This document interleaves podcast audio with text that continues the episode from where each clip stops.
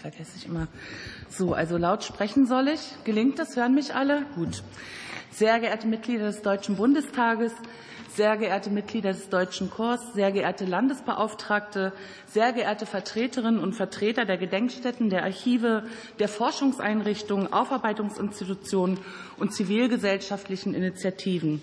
Sehr geehrte Vertreterinnen und Vertreter der Beauftragten und der Bundesministerien, liebe Vertreterinnen und Vertreter der Opferverbände, meine sehr geehrten Damen und Herren! Vor einigen Wochen wurde ich bei einer Gedenkveranstaltung von einem ehemaligen politischen Häftling, der in der DDR viele Jahre im Gefängnis in Bautzen gesessen hat, angesprochen. Unter den Eindrücken des Überfalls der Hamas auf Menschen in Israel, dem schlimmsten Angriff auf Jüdinnen und Juden seit der Shoah und der vielen antisemitischen Demonstrationen bei uns hier in Deutschland, sagte er zu mir, Frau Zupke, in einem Land, in dem Juden sich nicht mehr sicher fühlen, in einem Land, in dem Menschen unserer Demokratie mit Verachtung begegnen, in einem solchen Land möchte ich eigentlich nicht leben. Dafür habe ich nicht mein halbes Leben gegen einen autoritären und menschenverachtenden Staat gekämpft. Ich bin die Beauftragte für die Opfer der SED-Diktatur, die Opfer der politischen Repression in der sowjetischen Besatzungszone und in der DDR, die Beauftragte für die Menschen, von denen viele für ihren Kampf für Freiheit, ihr Eintreten für Selbstbestimmung und für Demokratie in einem totalitären System drangsaliert und eingesperrt wurden und bis heute unter diesen Folgen leiden. Wer die Verbrechen des Nationalsozialismus verharmlost, wer unsere Demokratie zerstören will, der richtet sich damit auch gegen die Opfer der SED-Diktatur. Es liegt an uns als demokratische Gesellschaft, gerade in diesen Zeiten, diese Werte, die Freiheit, die Selbstbestimmung, die Demokratie mit ihrem freiheitlich-demokratischen Rechtsstaat, in dem die Menschenwürde jedes Einzelnen geschützt ist, zu verteidigen. Ich bin überzeugt davon, dass, dass dafür unsere Erinnerungskultur, die Erinnerung an vergangene totalitäre Herrschaft in Europa, einen ganz wesentlichen Beitrag leisten kann. Eine lebendige Erinnerungskultur entsteht jedoch nicht von selbst. Sie entsteht auch nicht nur aus staatlicher Hand. Im Gegenteil, Sie braucht Zivilgesellschaft und sie braucht den lebendigen Diskurs in unserer Gesellschaft und auch in den Parlamenten. Ich freue mich daher sehr, dass die Kulturausschussvorsitzende des Bundestages, dass du, liebe Katrin Budde, heute hier bist und unsere heutige Veranstaltung ganz maßgeblich mitgestaltest. Vor ein paar Monaten saßen wir, Katrin Budde und ich, mit dem Präsidenten der Plattform of European Memory and Conscious, Marek Mutor zusammen. Die Plattform wurde auf Initiative des Europäischen Parlaments 2011 gegründet. Mit ihrer Arbeit möchte sie das öffentliche Bewusstsein für die von totalitären Regimen im letzten Jahrhundert in Europa begangenen Verbrechen zu schärfen. Marek Mutor berichtete uns von der Idee der Plattform für ein europäisches Mahnmal für die Opfer von Totalitarismus ein Mahnmal in unserer europäischen Hauptstadt in Brüssel und davon, dass er diese Idee gerne hier bei uns im Deutschen Bundestag vorstellen möchte. Meine Antwort und die von Katrin Bote war klar. Lasst uns darüber sprechen, darüber ins Gespräch kommen, welchen Beitrag zum Beispiel ein solches Mahnmal in unserer Erinnerungskultur leisten könnte. Lieber Marek Mutor, ich freue mich sehr, dass Sie uns gleich zunächst Ihre Idee näher vorstellen werden. Und ich freue mich besonders, dass wir heute im Anschluss an den Impuls von Marek Mutor mit Expertinnen und Experten ins Gespräch kommen können, wie die europäische Gedenkkultur insgesamt in der Frage ihres Umgangs mit dem Erbe totalitärer europäischer Regime weiterentwickeln kann. Und, und diese Frage liegt mir als SED-Opferbeauftragte natürlich besonders am Herzen, welchen Platz und welche Rolle dabei künftig das Gedenken an die Opfer des Kommunismus einnehmen kann. Ein Austausch über europäische Erinnerungskultur braucht viele Blickwinkel. Einige dieser Perspektiven haben wir heute hier auf unserem Podium versammelt. Ich freue mich von daher sehr, dass Uwe Neumerker bei uns ist Uwe Neumerker ist Direktor der Stiftung Denkmal für die ermordeten Juden Europas.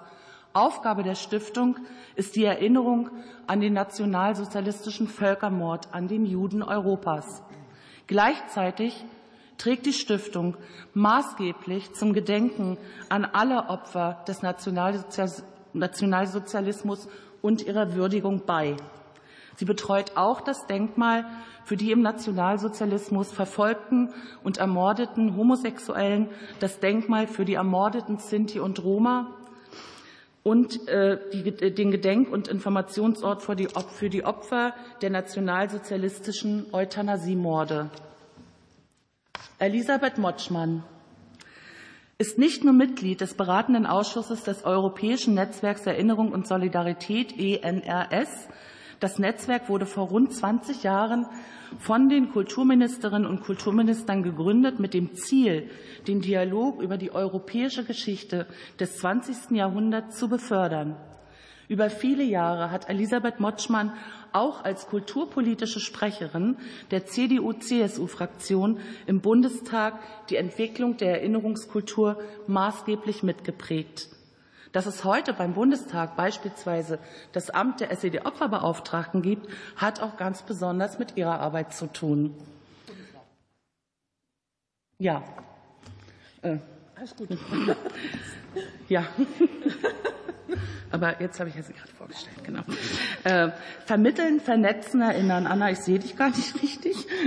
unter, diesen, unter diese Schlagworte haben, haben Dr. Anna Kaminski und die Bundesstiftung Aufarbeitung ihre Arbeit gestellt.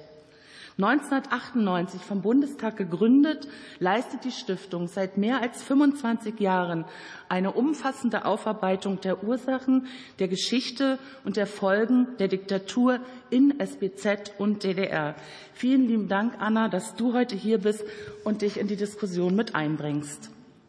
Am gestrigen Tag haben wir hier im Bundestag in einer Gedenkstunde der Opfer des Nationalsozialismus gedacht. Der Parlamentsbetrieb stand für eine Stunde still und der Blick richtete sich auf die Geschichte und insbesondere auf das Leid der Opfer.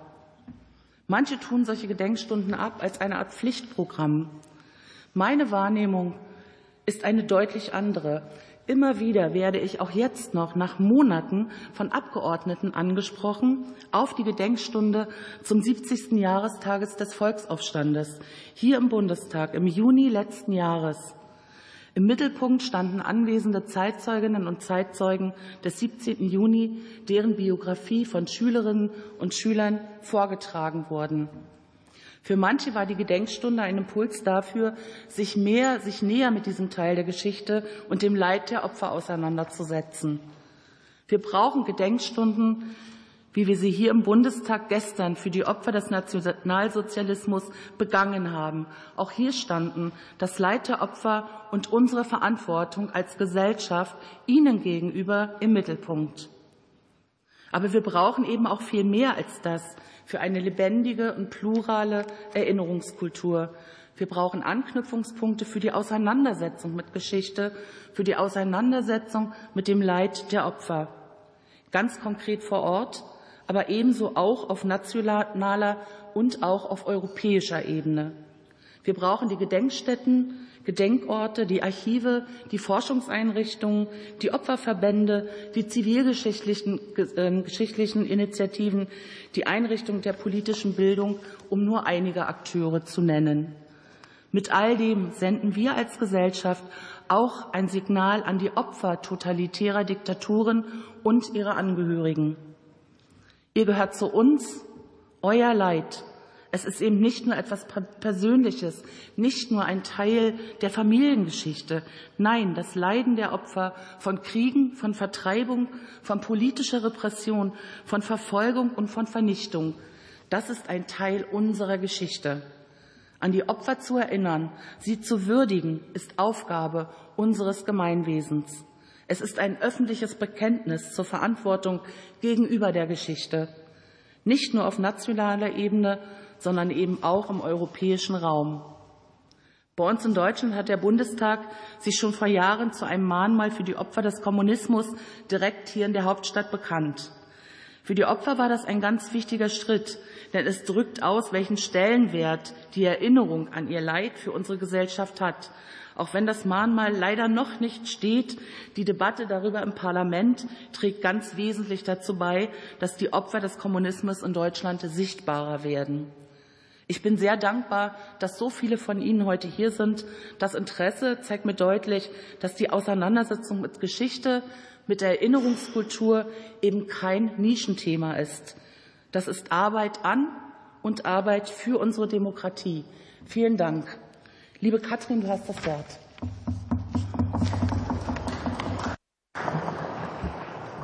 Vielen Dank. Jetzt sage ich herzlich willkommen liebe Evelyn, weil die einzige, die nicht begrüßt worden bist, ist, bist du. Äh, vielen Dank für die umfassende Begrüßung. Dann kann ich mir das nämlich schon sparen. nicht nur, dass wir dann mehr Zeit haben äh, für das Gespräch und die Diskussion. Ich habe auch immer Angst, dass ich jemanden vergesse. Ähm, ich möchte mit einem Zitat einsteigen. Das habe ich mir geklaut, geliehen bei Frank-Walter Steinmeier, unserem Bundespräsidenten. Was ich nicht wiederholen soll, darf nicht vergessen werden, aber auch an das, was Vorbild war, was Bestand und Zukunft haben soll, muss erinnert werden. Das sind die beiden Seiten einer Medaille, über die wir heute hier auch reden. Und ja, mir ist bei der Überlegung zum Grußwort auch die Gedenkstunde eingefallen vom 31., die an den 27.01. erinnert, an die Befreiung von Auschwitz. Und auch dort ist gesagt worden, dass das sehr wichtig ist. Feiertage, Reden, auch Rituale. Aber dass Erinnerungskultur sich eben nicht nur darin erschöpfen darf, sondern dass Erinnerungskultur halt eine gesamtgesellschaftliche Aufgabe ist, die in den Schulunterricht gehört, aber auch darüber hinaus in jeden Heimatverein, Museen, Weiterbildungseinrichtungen, Volkshochschulen und auch in den Alltag an den Stammtisch. Und Erinnerungskultur braucht Orte, an denen das stattfindet. Das europäische Mahnmal für die Opfer des Totalitarismus in Brüssel wäre ein solcher richtiger, wichtiger, ergänzender Ort. Denn Erinnerungskultur beschränkt sich schon lange nicht mehr und darf sich auch nicht beschränken sozusagen auf nationale Aspekte. Ja, man redet über das, was hier und bei uns passiert ist. Man braucht auch Authentizität vor Ort für die Vermittlung. Aber trotzdem ist Erinnerungskultur sehr international und europäisch. Denn letztendlich haben wir sowohl in Europa, aber auch darüber hinausgehend in der Welt doch eine ähnliche und eine gemeinsame Geschichte, an die wir auch gemeinsam erinnern müssen und auch die Unterschiede sehen und erkennen müssen. Das, was am 31. gesagt worden ist, nie wieder ist jetzt, das ist in Deutschland so, das ist aber überall in Europa so und überall auf der Welt. Und ich finde diese Idee des europäischen Mahnmals für die Opfer des Totalitarismus in Brüssel ist eine geniale Idee, weil Brüssel der Ort ist, an dem europäische Politik entworfen, diskutiert und entschieden wird, neben Straßburg. Aber Brüssel ist, glaube ich, viel zentraler noch in allen Köpfen, wenn es um das Thema Europäische Union geht. Und wir haben halt die gemeinsame Geschichte, nicht nur was die beiden Weltkriege angeht, sondern auch in der Zeit des Kalten Krieges. Zweimal Totalitarismus mit ganz vielen Opfern. Und es ist ganz unterschiedlich damit umgegangen worden in den postsowjetischen Ländern, in der ehemaligen Sowjetunion. Elisabeth Motschmann und ich haben das auf unserer Delegationsreise in der letzten Legislatur in Estland sehr deutlich gesehen. Aber wenn ich zu Anna Kaminski gucke, auch darüber hinaus in Taiwan, das ist jetzt nicht Europa, aber auch Taiwan guckt nach Brüssel, sondern da gibt es auch eine Erinnerungskultur, die auch genau mit dieser Zeit zu tun hat. Und das letzte Jahrhundert war das Jahrhundert der Ideologien und der Diktaturen. Und deshalb verbindet das. Und es wird ganz anders damit umgegangen. Und in Brüssel, das ist der Maschinenraum, in dem die neue Europäische Union entstanden ist, die ganz anders ist, als es vor 89, 90 gewesen ist. Es sind andere Länder dazugekommen mit anderen Geschichten, mit anderer Entwicklung, auch die Länder, die sozialistische Bruderländer waren oder in der Sowjetunion vereinigt waren, haben nach 90 ganz andere Geschichten und gehen ganz anders mit der Erinnerungskultur um. in manchen sehr offen, in manchen wird es verdrängt, hat auch was mit der Zeit danach zu tun. In manchen Ländern herrschte Anarchie nach 90, ehe es sich wieder in eine demokratische Entwicklung begeben hat.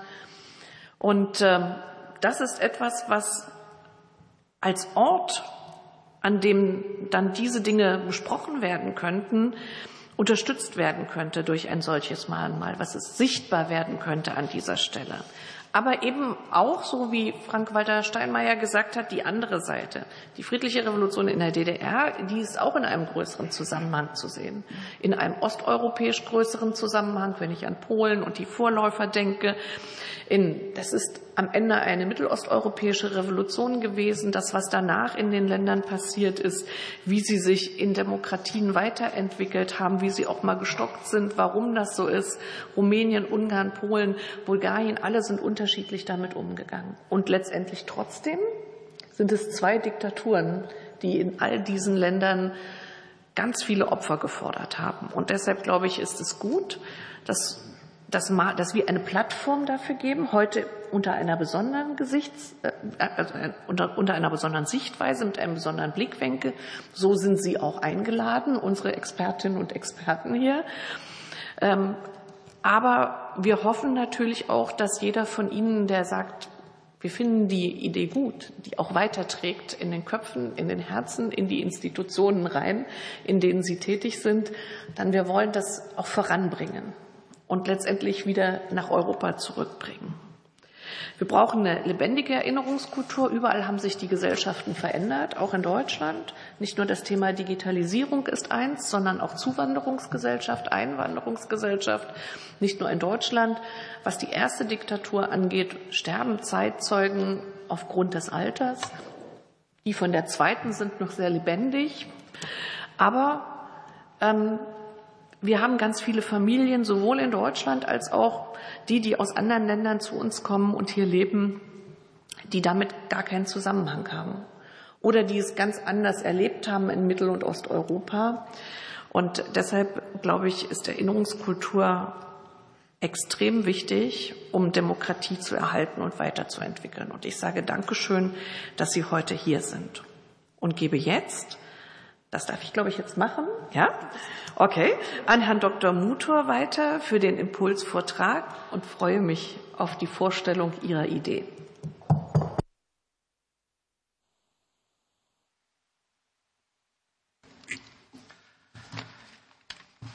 Thank you very much. Vielen herzlichen Dank, verehrte Damen und Herren. Erst einmal möchte ich Danke sagen. Herzlichen Dank an die Organisatoren der heutigen Veranstaltung. Vielen herzlichen Dank an die Vertreter des Bundestages. Sie hatten den Mut, diese Veranstaltung, diese Diskussion heute, heute zu organisieren. Vielen Dank auch, dass wir die Möglichkeit haben, Sie zu informieren über das Projekt des gesamteuropäischen, der gesamteuropäischen Gedenkstätte für alle Opfer des Totalitarismus. Und ich möchte Ihnen gerne heute die Idee des gesamteuropäischen Gedenkstättenprojektes für alle Opfer des Totalitarismus in Brüssel vorstellen. Ich möchte betonen, dass diese Gedenkstätte gemäß den Worten der Entschließung des Europäischen Parlaments vom 2. April 2009 das europäische Gewissen des Totalitarismus den Opfern aller totalitären Regime gedenken soll. Das heißt aber geht es um Opfer des Nationalsozialismus, Faschismus und die Opfer des Kommunismus. Es ist also sehr weitreichend und bietet uns eine einzigartige Gelegenheit, die Perspektive des Gedenkens und des Erinnerns an den Kommunismus und seine Opfer in Europa zu erweitern. Beginnen wir doch mal mit einer ganz einfachen Frage. Warum brauchen wir dieses ganz besondere brauchen wir diese besondere Gedenkstätte? Totalitäre Systeme sind verantwortlich für den Tod von Millionen von Menschen im 20. Jahrhundert. Nicht nur in Europa, obwohl diese Gedenkstätte europäisch sein soll, aber es geht auch um das Verbrechen des Holocaust. Das war die geplante Ermordung von sechs Millionen europäischen Juden durch das deutsche Naziregime und seine Verbündeten. Dieses Verbrechen spielt eine wichtige Rolle in diesem Zusammenhang. Aber alle totalitären Regime haben Millionen von Opfern verursacht durch die kriminellen Handlungen. Menschen wurden verfolgt aufgrund ihrer Rasse, ihrer Nationalität, ihrer sozialen Herkunft, ihrer Religion oder auch ohne jedweden Grund, einfach nur, einfach nur, weil sie existierten um die Gesellschaft in Schach, in Angst zu halten. Im Falle des Kommunismus handelt es sich um sehr langfristige Maßnahmen, die sich über Jahrzehnte erstreckten und in vielen Zeiten und Orten ein totalitäres Regime darstellten. Und da gab es eine sehr große Anzahl von Opfern und Probleme auch bei der Vergangenheitsbewältigung. Wir brauchen also diese Gedenkstätte aus dreierlei Gründen. Erstens, wir schulden es den Opfern. Und es ist nicht notwendig, das weiter zu kommentieren. Wir schulden es den Opfern und ihren Familien. Der zweite Grund für die Gedenkstätte besteht darin, wir haben ja Herrn Steinmeier schon zitiert, dass wir niemals vergessen dürfen, dass etwas nie wieder wiederholt werden darf. Diese zwei Sätze hängen eng miteinander zusammen. Eine Erinnerungskultur ist ganz besonders wichtig, damit Dinge nie wieder geschehen. Wir brauchen diese Erinnerung, um unsere Gesellschaften und ihre Sensibilität zu stärken, um Menschenrechte zu stärken und antidemokratische Tendenzen zu ersticken. Nie wieder heißt eigentlich Lasst uns nie vergessen. Der dritte Grund für diese Gedenkstätte ist die, dass die Erfahrung des Totalitarismus eine gemeinsame Erfahrung für alle Menschen in Europa ist, in gewisser Weise.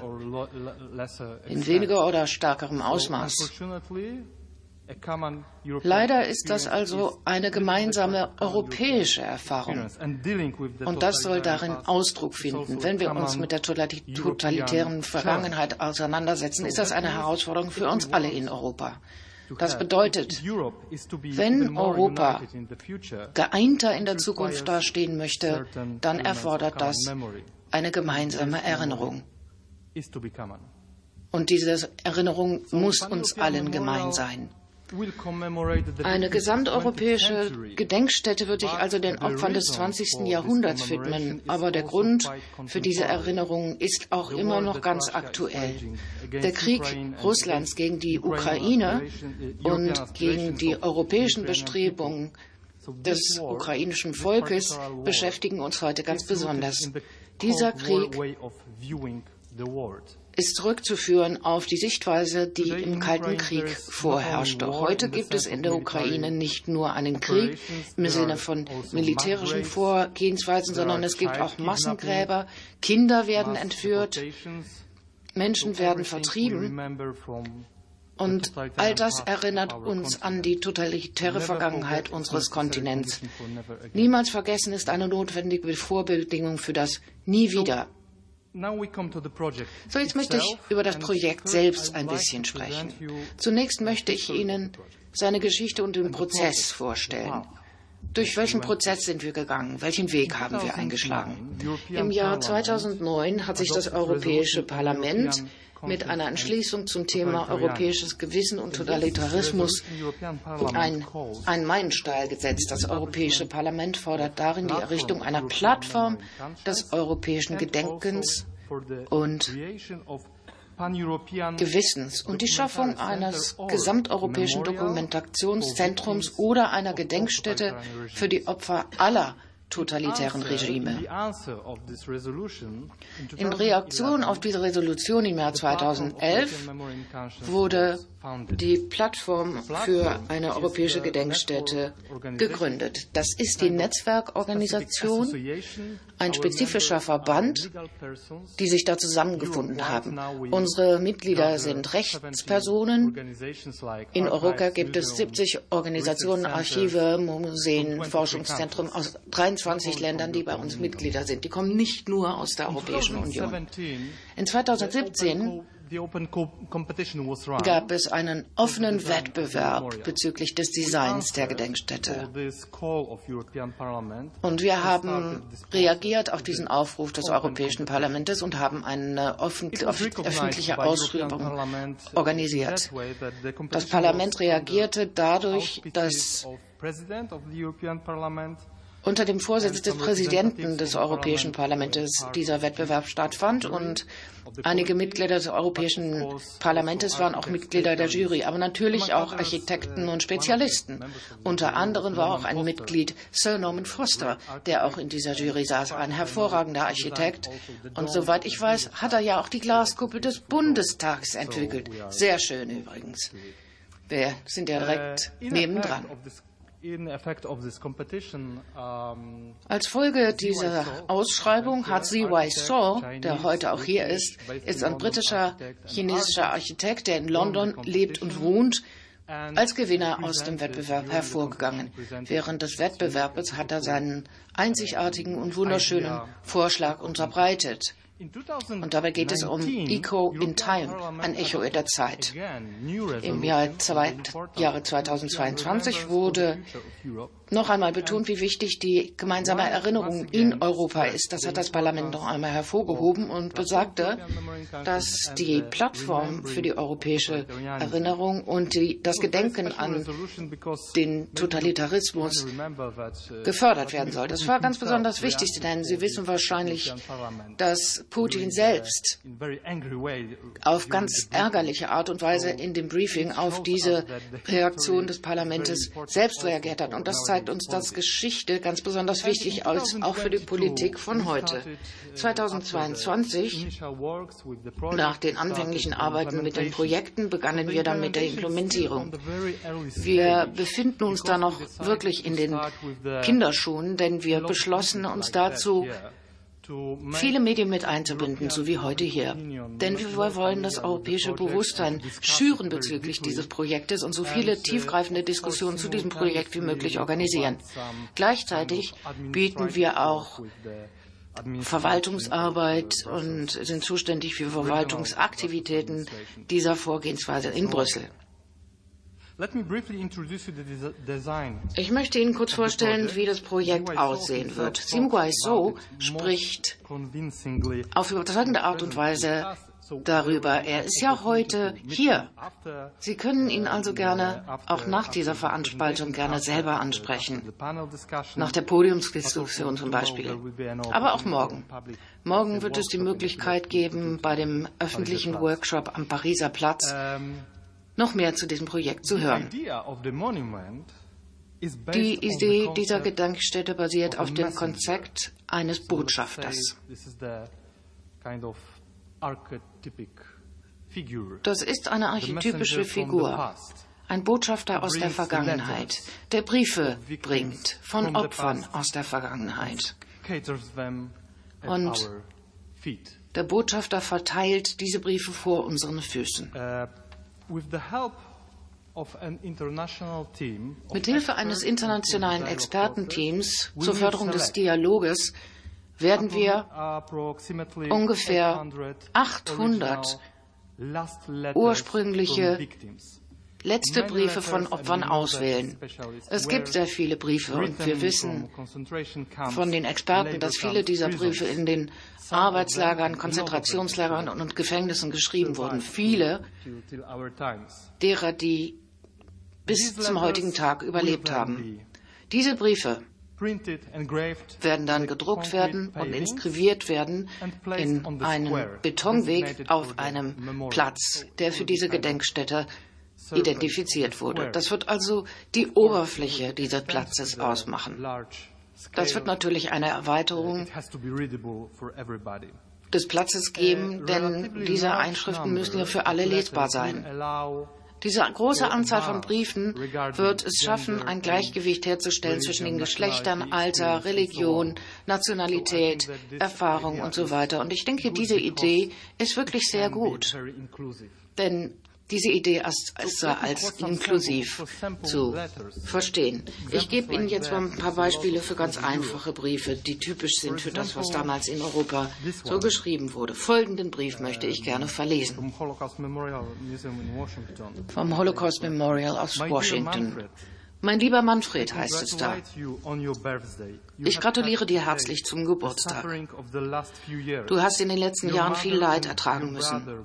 Deine Mutter und dein Bruder, von denen wir nicht wissen, wo sie sich gerade befinden, werden an diesem Tag mit starken Schmerzen an dich denken.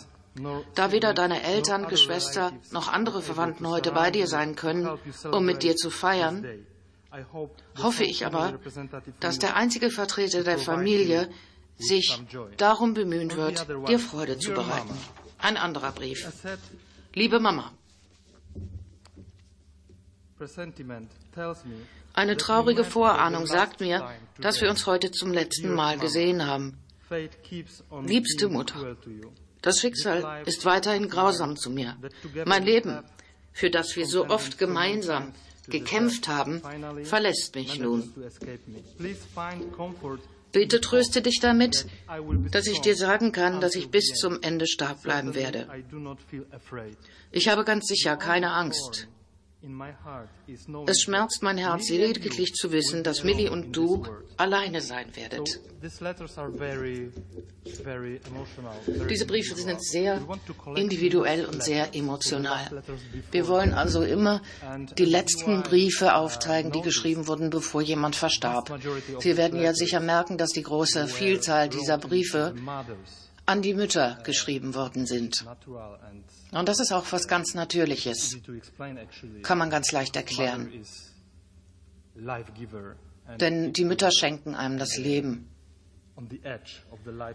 Und wenn man an der Kante zwischen Leben und Tod steht, denkt man an die Mutter. 800 Briefe dieser Art werden auf diesem Platz zu sehen sein. Jeder Brief wird so wiedergegeben, wie er im Manuskript erschienen ist, sodass man die Handschrift des Opfers erkennen kann und somit werden sie auch einzigartig. Aber wir nutzen natürlich auch QR-Codes oder ähnliche Technologien, damit die Transkriptionen auch im Mobiltelefon abgerufen werden können in der Sprache Ihrer Wahl. So können Sie mehr erfahren über die Person und können Zugang zu diesem Wissen erhalten. Auf diese Art und Weise können wir die Aufmerksamkeit von dem symbolischen Wert der Gedenkstätte auf historisches Wissen und Fakten lenken. Wir haben derzeit fünf potenzielle Standorte in Brüssel, die wir mit der lokalen Behörde prüfen werden. Und das alles werden wir tun unter Wahrung des Zugangs für Menschen mit besonderen Bedürfnissen. All diese Aspekte werden bei diesem Projekt natürlich mit berücksichtigt. Also Zum Ende meines Redebeitrags möchte ich noch einen weiteren Punkt hervorheben, der für mich an diesem Projekt ganz besonders wichtig ist. Diese Gedenkstätte markiert den Beginn etwas Tiefgreifenderes, etwas Weitreichenderes. Dabei geht es um den Bau oder die Errichtung eines Dokumentationszentrums. Wir gehen davon aus, dass es erstmal in digitaler Form entwickelt werden wird und ist zugänglich für jedermann. Es wird eine Wissensbasis sein, vor allem für Archiv- und Bildungsressourcen von Institutionen aus allen Teilen Europas. Es wird auch zugänglich sein für Bildungsprogramme und vieles mehr. Also Gesamt, die gesamteuropäische Gedenkstätte wird die physische Realität in Brüssel sein, im Herzen der Europäischen Union. Sehr symbolisch, sehr bewegend. Hier werden die Geschichten einzelner Personen erzählt, aber die Hauptidee ist doch, dass das erst der Anfang ist für Bildungsprogramme, für das Dokumentationszentrum, dass Zugang zu Wissen für alle Europäer gewährt wird. Das ist der wichtigste Punkt an dem Ganzen. Und jetzt möchte ich Sie nochmal zu der morgigen Veranstaltung einladen und ich möchte Ihnen nochmal ganz herzlich dafür danken, dass Sie mir die Möglichkeit gegeben haben, heute zu Ihnen zu sprechen. Ich hoffe, dass ich Ihnen in den letzten 15 Minuten einen kurzen, aber guten Überblick über die Gedenkstätte gegeben habe. Ich kann natürlich noch viel länger darüber sprechen, aber vielleicht ist das gar nicht nötig. Vielleicht muss ich gar nicht ins Detail einsteigen, sondern belasse es einfach mal hier mit der Präsentation der allgemeinen Ideen. Und vielleicht können wir ja auch in der Diskussion noch ein bisschen genauer darauf zu sprechen kommen. Vielen Dank. Vielen Dank, Herr Dr. Mutor. Ich bin mir sicher, dass Fragen kommen werden zu den Ideen, die Sie damit verbinden. Wir sind heute im Fachgespräch gemeinsam erinnern, die europäische Perspektive des Gedenkens und Erinnerns an die Opfer des Kommunismus und äh, haben vorne im Panel Experten, die ich in einer ersten Runde gerne mit ein paar Fragen locken möchte, ihre Perspektive und ihre Idee dazu vorzutragen. Ich würde gerne mit Herrn Neumerker beginnen. Das Holocaust-Mahnmal das hat ja Besucherinnen und Besucher nicht nur aus Deutschland, sondern aus ganz Europa und aus der ganzen Welt. Und ähm, da gibt es mit Sicherheit ganz unterschiedliche Reaktionen. Es gibt mit Sicherheit auch Gemeinsamkeiten, weil Totalitarismuserfahrungen, die sind, äh, glaube ich, äh, fast überall auf der Welt zu finden. Aber es gibt ganz sicher auch Unterschiede. Vielleicht ein paar Sequenzen zu den unterschiedlichen Reaktionen von Besuchern aus der ganzen Welt. Aber gibt es auch zwischen West- und Osteuropa unterschiedliche Reaktionen, wenn sie bei Ihnen im Mahnmal sind? Also ich werde gleich konkret auf Ihre Frage antworten, aber ich muss eine ganz kleine Schleife drehen. Ähm, das Denkmal für die ermordeten Juden Europas, Holocaust-Mahnmal, hat ja eine längere Vorgeschichte und die möchte ich ganz kurz skizzieren. Äh, es hat eine klare Widmung und äh, ein Mahnmal für die Opfer totalitärer Regime äh, ist für mich keine klare Widmung. Die Initiative kam damals aus der Bürger, ein bürgerschaftliches Engagement im alten West-Berlin. Also es ist eine, aus der Bevölkerung. Dann kam äh, der Fall der Mauer und die Wiedervereinigung und aus der Diskussion um ein Denkmal für die ermordeten Juden Europas wurde eine grundsätzliche Diskussion, wie das wiedervereinigte Deutschland mit den Opfern des Nationalsozialismus umgeht, aber Enquete-Kommission auch mit den Opfern der SED-Diktatur. Das waren die Diskussionen der 90er Jahre. Und dann wurde ja, wurden zwei Stiftungen auch gegründet, meine und deine. Es gab dann eine lange Diskussion über ein Jahrzehnt. Brauchen wir ein Denkmal für die ermordeten Juden Europas oder brauchen wir es nicht? Wollen wir es ausschließlich den ermordeten Juden Europas widmen oder allen Opfern des Nationalsozialismus? Noch in der Bundestagsdebatte war das das Thema. Und am Ende hat man sich dafür entschieden, es klar einer Opfergruppe zu widmen, in einer europäischen Dimension, nämlich den äh, ermordeten Juden Europas. Und man hat sich dafür entschieden, insofern finde ich den Gedanken dieses Dokumentationszentrums sehr sinnvoll, nicht nur ein Denkmal als Ausdruck unserer Verantwortung zu errichten, sondern zusätzlich einen Ort der Information über die zu ehrenden Opfer weil ohne historische Aufklärung eine Empathie mit Opfern, ein Begreifen dessen, wovon wir eigentlich reden, nicht möglich ist. Das Denkmal wurde nächstes Jahr vor 25 Jahren am 10. Mai 2005 eröffnet und ist seitdem eines der Symbole dieses Landes. Neben Reichstag Brandenburger Tor ist das Stehlenfeld ähm, Ausdruck dieses Landes, Touristenattraktion in dieser Stadt und es wird von das Stehlenfeld von Millionen Menschen, wahrscheinlich jeder Besucher dieser Stadt besucht das Stehlenfeld und viele äh, Hunderttausende besuchen auch den Ort der Information. Es ist bewusst ein abstraktes Denkmal, trägt keine Widmung, deswegen wissen noch immer viele Menschen gar nicht, wofür es eigentlich steht. Ähm, das war bewusst äh, eine Entscheidung des Architekten. Äh, die Reaktionen sind sehr unterschiedlich. Das liest man ja auch zuweilen in der Presse. Selfies, äh, der eine hüpft von Stele zu Stele.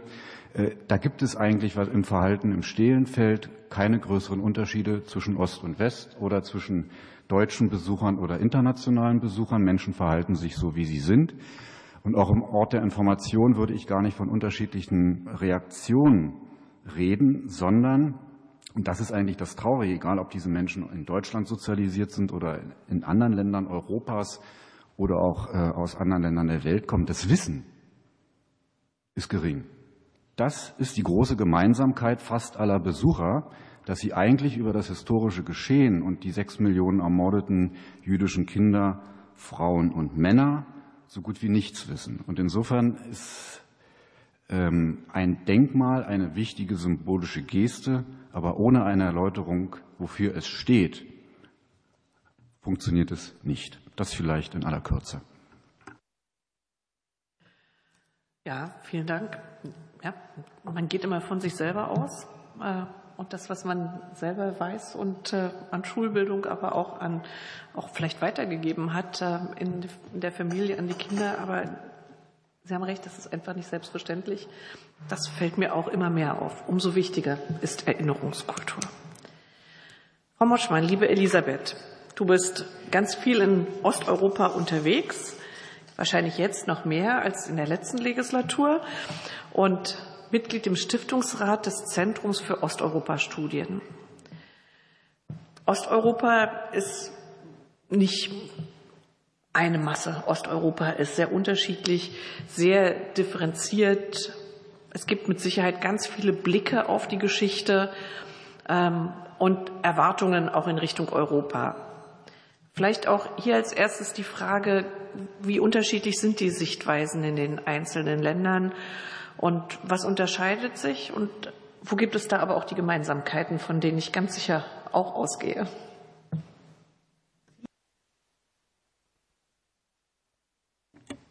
Vielen Dank, Katrin Budde.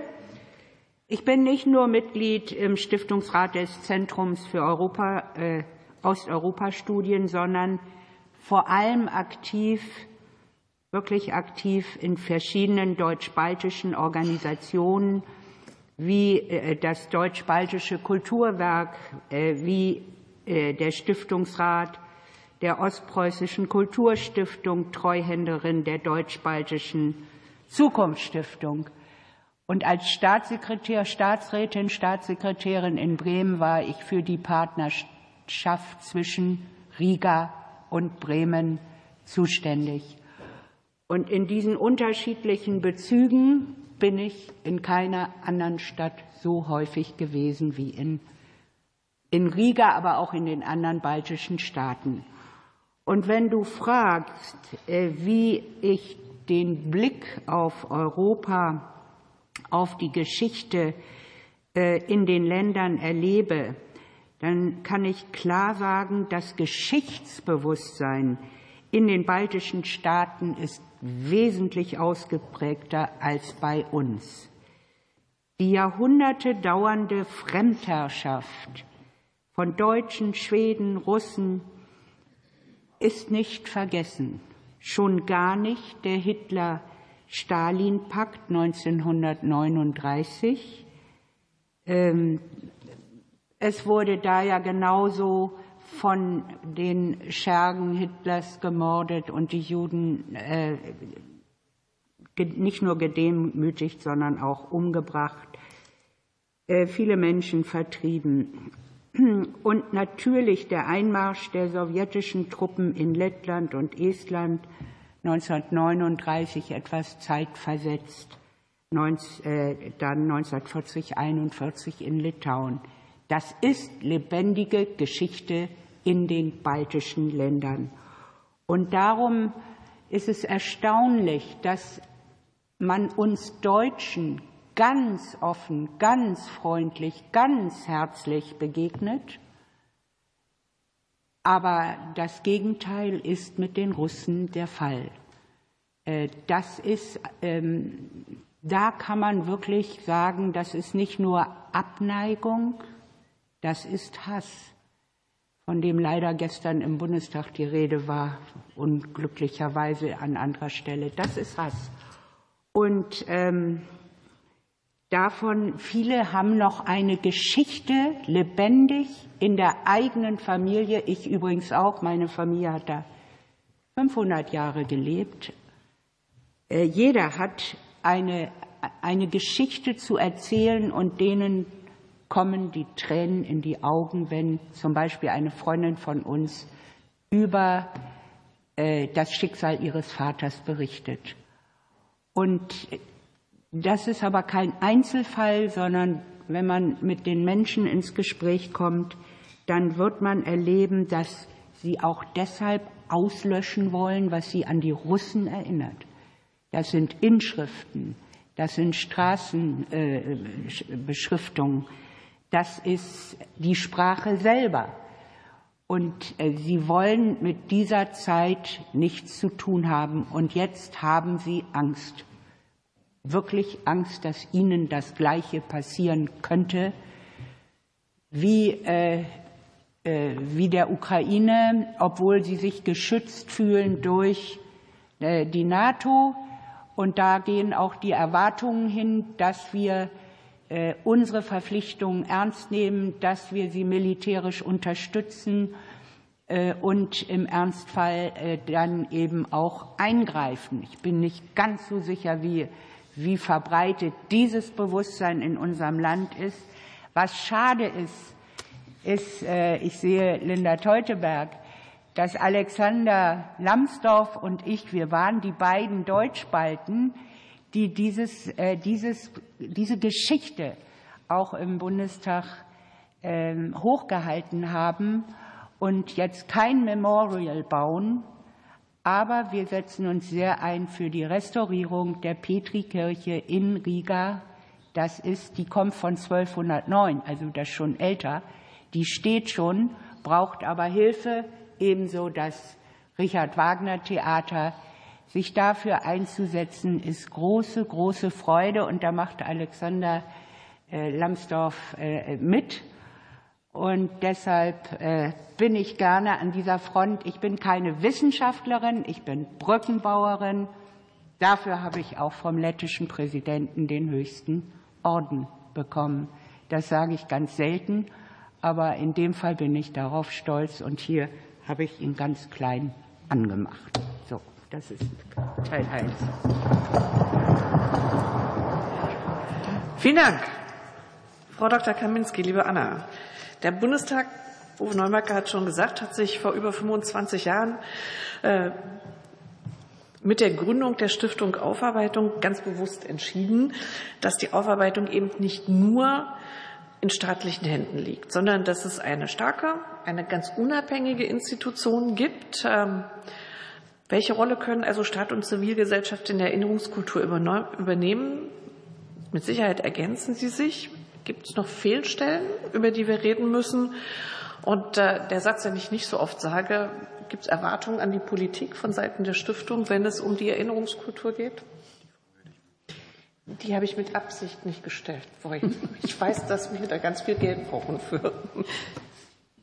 Also um gleich auf die letzte Frage zu antworten, ja, wir haben Hoffnungen, wir haben Erwartungen und natürlich auch Wünsche, weil, ähm, um vielleicht das Fazit vorwegzunehmen, bis heute ist die Erinnerung an die kommunistische Herrschaft, und zwar nicht nur im Osten Deutschlands, sondern auch in Mittel- und Osteuropa, eine, ja, ein blinder Fleck selbst wenn in den letzten 25 ähm, oder über 30 Jahren einiges erreicht worden ist.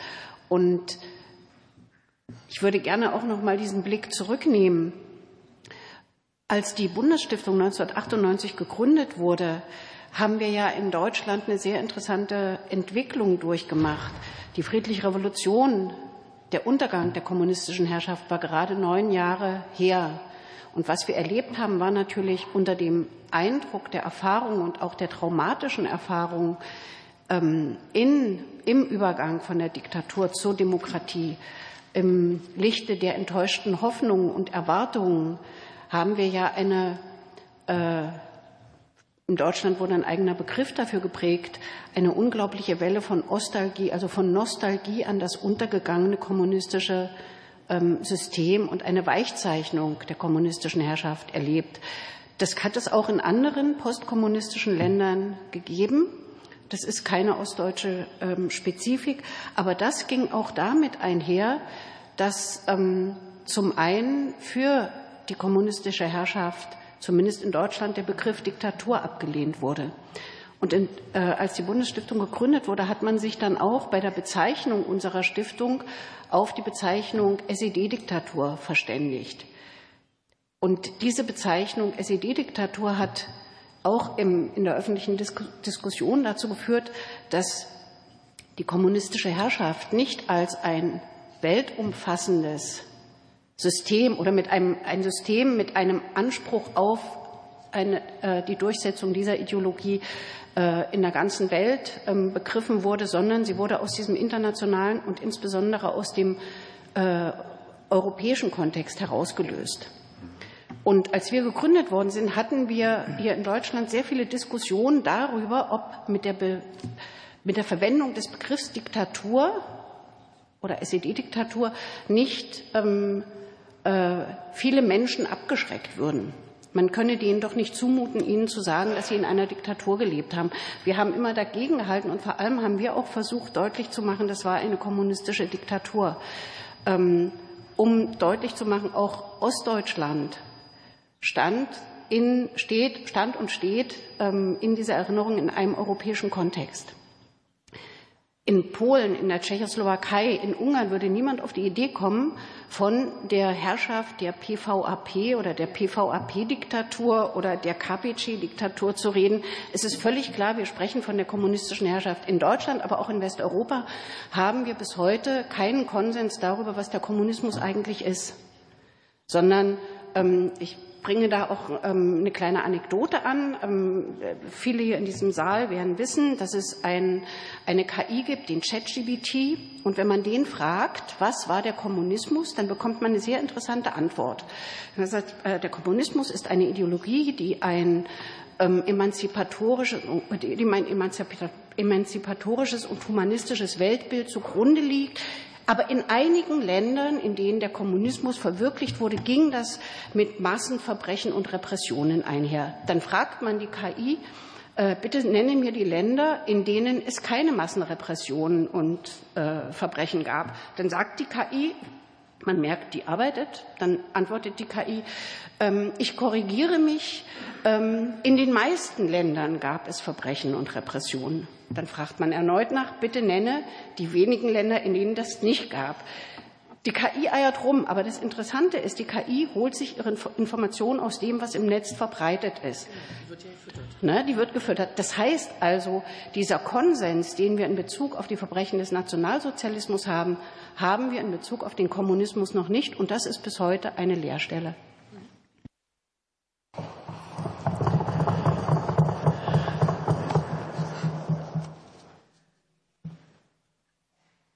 Liebe Evelyn, einmal im Jahr legt die SED-Opferbeauftragte dem Bundestag einen Bericht zur aktuellen Situation der SED-Opfer vor. So haben wir das im Gesetz festgeschrieben.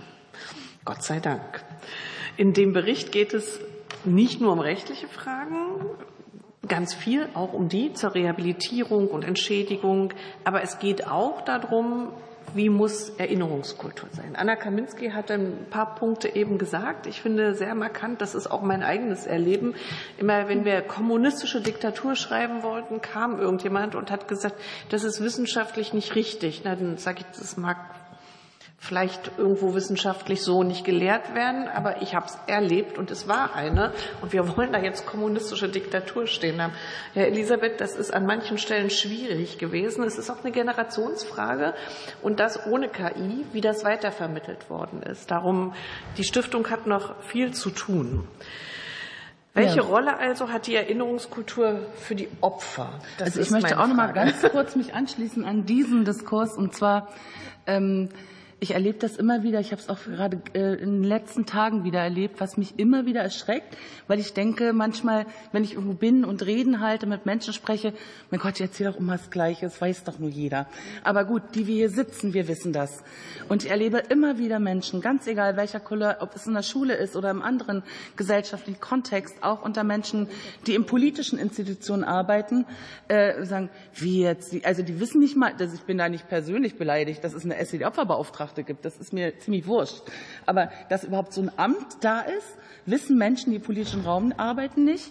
Äh, äh, oder warum es die überhaupt gibt. Und dann, wie jetzt noch mal mehr als 30 Jahre, also, also da sind wir weit, weit, weit von entfernt. Ne? Da sind wir Gott sei Dank, ich meine, es hat auch lang genug gedauert, ne, für die äh, nationalsozialistische Diktatur weiter. Ne? Und deswegen Erinnerung, Erinnerungskultur, was bedeutet das für mich? Als äh, Opferbeauftragte natürlich im Sinne der Menschen, für die ich wirke, ist äh, Erinnerungskultur ganz wichtig, weil natürlich äh, die Sichtbarkeit, die Sichtbarkeit, die dadurch in, in der Gesellschaft entsteht, wichtig ist. Zu sehen, ja, mir ist Unrecht geschehen. Es ist eine Würdigung des persönlichen Leides auch. Also ich sehe das oft ganz konkret einfach. Und deswegen, und auch die Diskussion, die es vorher gab, ist für Opfer der SED, SBZ-Diktatur, der kommunistischen Diktatur, wie auch immer, auch sehr schmerzhaft, weil sie ja wahrnehmen, wahrnehmen, dass es gar nicht so vorhanden ist im gesellschaftlichen Raum, diese Erinnerung, und sie sich dadurch nicht gesehen fühlen und auch erleben, also äh, ja gar nicht, gar nicht ihnen Genugtuung äh, widerfährt äh, auf der Ebene, jedenfalls nicht genug. Und dieses Umgang mit, dieser Umgang mit dem persönlichen Leiden, eben auch vom Persönlichen in die Gesellschaft, in die, in die Offenheit zu tragen, das ist wichtig. Und wenn irgendwo ein Mahnmal, eine Gedenkstätte eröffnet wird, sei es vom Bundespräsidenten, vom Ministerpräsidenten oder in kleineren Orten vielleicht ein Gedenkstein, dann mag das vielleicht für manche, ja Gott, da ist wieder sowas und nicht jeder guckt hin. Und trotzdem trägt auch das zur Wahrnehmung bei, das eben in die Öffentlichkeit zu tragen. Und das ist eben auch für die Betroffenen äh, eben eine, eine, eine Würdigung ihres Leides. Und natürlich muss man das immer im Kontext auch sehen. Also nur so ein Denkmal oder Mahnmal reicht natürlich nicht. Dazu muss den meisten Menschen viel erklärt werden, äh, leider immer noch. Und, und dazu kommt auch noch, ähm, also die Menschen merken dann einfach durch solche Vorgänge, egal ob durch Veranstaltungen oder durch äh, Gedenkstätten, dass, ähm, dass sie sozusagen, ähm, dass ihr Schicksal in der Gesellschaft gewürdigt wird. Was geht das ja? Ähm, was ich auch noch äh, wichtig finde, dass Opfergruppen, die sozusagen in der Gesellschaft wenig oder gar nicht bekannt sind, eben auch natürlich wenig Würdigung, wenig Empathie erfahren und demnach natürlich auch bestimmte Unterstützungsinstrumente sehr viel länger auf sich warten lassen. Ich denke da immer ganz besonders auch an die Gruppe der Heimkinder, der Menschen, die im Jugendwerkhof gesessen haben, Spezialkinderheime und so weiter. Also, und des Weiteren noch vielleicht solche Gedenkstätten oder Veranstaltungen dienen auch der Vernetzung, also vieler Menschen sowieso, aber auch der Betroffenen, auch der Opfer. Äh, weil ich habe das der, im Aufbau der Gedenkstätte Hohenschenhausen erlebt, dass sich Frauen dort nach 40, 50, 60 Jahren wieder getroffen haben. Also da gibt es, es ist eine sehr vielschichtige Angelegenheit mit der Erinnerungskultur, sowohl auf gesellschaftlicher Ebene als auch auf ganz konkret individueller Ebene. Danke. Vielen Dank.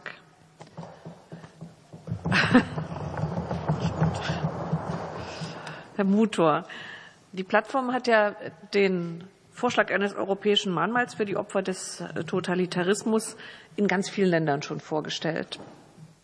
Mit Sicherheit gibt es unterschiedliche Reaktionen. Es wäre spannend zu hören, wie sind die Reaktionen? Gibt es auch Regionen die, oder Länder, die verhalten reagieren oder ist das so im Bewusstsein der Menschen, mit denen Sie reden? Müssen Sie überzeugen oder nicht, dass man diese Idee gemeinsam angeht? Und ähm, in dem Zusammenhang werden Ihnen mit Sicherheit auch ganz viele Ideen vorgestellt, was noch fehlt in so einer europäischen Erinnerungskultur. Thank you very much. Uh Platform of European Memory and Conscience. Die uh, Plattform der europäischen Erinnerungskultur gibt uns viele Möglichkeiten, uns zu präsentieren. Und wir haben gleich zu Beginn beschlossen, dass dies ein langfristiger Prozess werden muss. Denn wir brauchen tiefgehende Diskussionen innerhalb Europas zwischen den Meinungsbildern, zwischen Akademikern, zwischen unterschiedlichen Vertretern der Verbände, um dieses Projekt bekannter zu machen und um es noch europäischer zu machen, um es weiter zu verbreiten. Sie baten mich darum, die Reaktionen zu beschreiben. Die Reaktionen auf dieses Projekt sind normalerweise positiv. Natürlich werden auch manchmal Gegenargumente vorgetragen, aber vor allem im Bereich der Akademiker gibt es ausschließlich oder meistens positive Reaktionen. Da kann man wirklich auch sehr lange über die Beschränkungen des Begriffes Totalitarismus sprechen. Da gibt es tiefe, umfangreiche Diskussionen, aber die Diskussion hört immer auf, wenn es um die Perspektive der Opfer geht. Man sich ja auf die Opfer konzentriert. Dann scheint es ein gemeinsames Verständnis zu geben. Und das ist meine Haupt- und sehr positive Erfahrung, die ich innerhalb dieser Diskussion habe sammeln können. Wir bekommen viel Unterstützung für dieses Projekt, auf politischer Ebene hauptsächlich. 2022 zum Beispiel haben fünf Staats- und Regierungschefs den gemeinsamen Brief in Unterstützung unserer Gedenkstätte unterzeichnet. Premierminister und Vertreter der baltischen Staaten, Polen und Rumäniens waren das. Wir bekommen auch im Europäischen Parlament bedeutende Unterstützung, denn viele Mitglieder des Europäischen Parlaments behandeln dieses Projekt als ein Projekt des Europäischen Parlaments. Und das ist für uns auch ganz hilfreich. Aber was noch wichtiger ist, sind die Reaktionen der Menschen, die sich mit diesem Thema auseinandersetzen. Und zusammen mit dir, TUSO, haben wir viele Reisen unternommen in die Tschechische Republik, Polen, baltische Staaten, Estland, Lettland, Albanien. Jetzt sind wir in Deutschland. Ich war auch schon in Frankreich. Wir haben viele unterschiedliche Länder besucht. Und wir haben viele Menschen gesprochen, die sich mit der Vergangenheit beschäftigen. Und wie Sie gerade schon gesagt haben, in Ost- und Mitteleuropa ist das Bewusstsein um die Geschichte sehr stark. Es gibt viele Verbände und Menschen, die sich mit der Vergangenheit auseinandersetzen. Das ist oftmals ein wichtiges Thema in der öffentlichen Diskussion. Das findet man auch auf Titelseiten der Tageszeitung, zumindest manchmal. Im westlichen Teil Europas steht das nicht so weit oben auf der Agenda gewinnt nicht so viel Interesse im öffentlichen Raum und in der Gesellschaft insgesamt. Aber wir müssen so viele Menschen wie möglich ansprechen, so viele Meinungsbildner wie möglich sprechen. Wir müssen uns in jede Diskussion, in jede Debatte mit einmischen, denn dadurch gibt, ergibt sich für uns die Möglichkeit, das Projekt vorzustellen, über die Details nachzudenken und um normalerweise positive Reaktionen aufzunehmen. Denn die meisten Menschen haben Interesse an diesem Projekt. Ich hoffe, dass uns das Stärke geben wird, das Projekt so bald wie möglich erfolgreich umzusetzen. Vielen Dank. Kleine kurze zweite Runde noch, dann gehen wir in das Gespräch. Herr Neumerker, Sie haben es ja nochmal gesagt, der Zweck der Stiftung ist die Erinnerung an den nationalsozialistischen Völkermord an den Juden Europas. Aber gleichzeitig haben wir ja von Frau Zupke gehört, dass das inzwischen sehr viel mehr geworden ist äh, und äh, dass Sie ganz viele Opfergruppen inzwischen vertreten und würdigen und ähm, ihnen Sichtbarkeit geben. Vielleicht eine Idee oder eine Empfehlung. Die Idee des Mahnmals ist ja noch, ist ja sehr breit.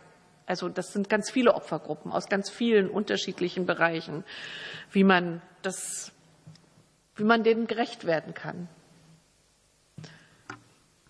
Das ist ein weites äh, Feld. Und da komme ich nochmal zu dem Punkt äh, zurück. Wir reden von einer europäischen Dimension, von Opfern kommunistischer Gewaltherrschaft, nationalsozialistischer äh, Gewaltherrschaft, mittlerweile auch von autokratischen Regimen wie Russlands Putin. Also wir haben auch einen sehr gegenwärtigen Bezug, aber keine Opfer ohne Täter. Das heißt, wir brauchen auch eine Aufklärung über Strukturen und Ideologien, die hinter diesen Verbrechen stehen. Ähm, die Opferperspektive ist immer eine sehr ähnliche und das meine ich jetzt überhaupt nicht herabwürdigend. Ein Abschiedsbrief ist ein Abschiedsbrief. Ob er in Auschwitz geschrieben wurde oder äh, am Eismeer, ob er in Bautzen geschrieben wurde oder äh, wo auch immer, im Pawjak-Gefängnis äh, in Warschau. Aber wir müssen erklären, was die Menschen dazu gebracht hat, dort zu sein, wer diejenigen waren, äh, die sie dort gequält und später dann möglicherweise auch ermordet haben.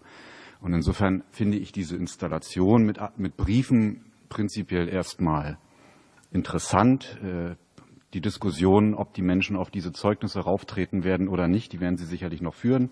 Hatten wir im Ort der Information nämlich auch. Aber ich finde, äh, wir brauchen eine klare historische Aufklärung über die Menschen und wir müssen auch die Briefe allein sind es nicht. Da stehen Menschen dahinter. Und diese Biografien, diese Schicksale müssen wir erläutern. Ich habe auch mal zwei Jahre in Litauen gelebt, 2000, 2001. Das war eine sehr interessante Umbruchszeit. Und ich kenne auch diese Befindlichkeiten vom Russenjahr nationalsozialistische Besetzung, wieder 50 Jahre sowjetische Besatzung. Das muss man den Menschen aber erklären. Mittlerweile muss man es, glaube ich, auch den jungen Menschen in, in Litauen, Lettland oder Estland erklären. Auch dort äh, ist das historische Wissen, im, ob das nun die Digitalisierung oder die Globalisierung ist, jedenfalls auch nicht mehr so vorhanden, äh, wie es früher war, was auch damit zu tun hat, dass die Erlebnisgenerationen verstummen. Das heißt, äh, wir müssen, wenn wir ein solches Mahnmal errichten, es klar definieren und vor allem für heute und die Zukunft begründen und erklären, wovon wir eigentlich reden. Ich glaube, das ist das A und O. Und dann kann ich sowohl die verschiedenen Opfergruppen in irgendeiner Weise äh, dort äh, unterbringen ähm, und, und die verschiedenen Menschen erreichen. Aber dieses Denkmal, Mahnmal äh, bringt ja nichts, äh, nur weil sich die äh, Politik daran erfreut, sondern es muss ja äh, die Opfer oder die Angehörigen oder die Nachkommen der Opfer müssen sich darin wiederfinden. Das ist äh, das A und O. Also es muss, muss zu einem Ort auch individueller Trauer werden können, werden müssen. Und natürlich ist es auch staatliche Repräsentanz, staatliches Gedenken. Gedenken braucht Orte, Rituale und äh, Daten, aber man muss klar definieren, wovon man redet. Vielen Dank. Frau Motschmann, das Netzwerk für Solidarität und Verantwortung ähm, hat sich jetzt zum Ziel gesetzt, das letzte Jahrhundert als das Jahrhundert der Kriege, der totalitären Diktaturen in Europa einmal zu analysieren, zu dokumentieren, aber auch aufzuklären darüber. Und es gibt eine besondere Struktur in der Arbeitsweise mit direktem Austausch und, wenn ich das richtig verstanden habe, so eine Art Einstimmigkeitserfordernis der Mitglieder. Ähm, Länder oder der Mitgliedsländer. Das stelle ich mir sehr spannend vor, wie diese Arbeit funktioniert bei den ganz unterschiedlichen Geschichten, die es in den verschiedenen Ländern gibt. Und äh, gibt es einige Projekte oder etwas, was Sie besonders hervorheben würden, wenn es um das Gedenken und Erinnern an die Opfer des Kommunismus in Europa gibt? Und gibt es unterschiedliche sind Unterschiede in den Staaten, wie die damit umgehen? Weil das, was hier vorgeschlagen ist, ist ja auch ein Mahnmal in Europa, was ganz viele Staaten zusammenbindet mit unterschiedlichen Geschichten.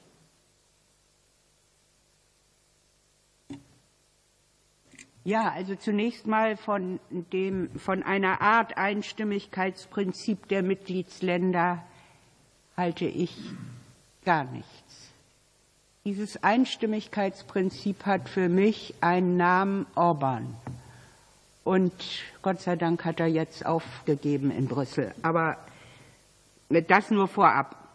Aber wichtig ist, dass wir im Blick auf das letzte Jahrhundert beide Diktaturen voll im Blick behalten. Äh, sowohl die Nazi-Diktatur als auch äh, natürlich die, die kommunistische äh, Diktatur in den unterschiedlichen Ländern. Und äh, im Augenblick richten wir den Blick ja sehr nach rechts und im Blick auf das, was, was schlimmerweise in unserem Land hier wieder äh, sich ausbreitet. Und dagegen gehen viele Menschen auf die Straße, was ich gut finde. Aber, und ich glaube, Frau Kaminski hat recht, dass der Blick auf die kommunistische Diktatur, auf die Diktaturen sehr viel schwächer ist als der Blick auf die Nazi-Diktatur. Und ich habe gesagt, ich bin keine Wissenschaftlerin, bin ich natürlich auch nicht. Aber wir brauchen die Wissenschaft. Wir brauchen die Projekte, die äh, bei uns dokumentieren. Wir brauchen die Archive. Da sind wir auch als Balken ganz vorne weg.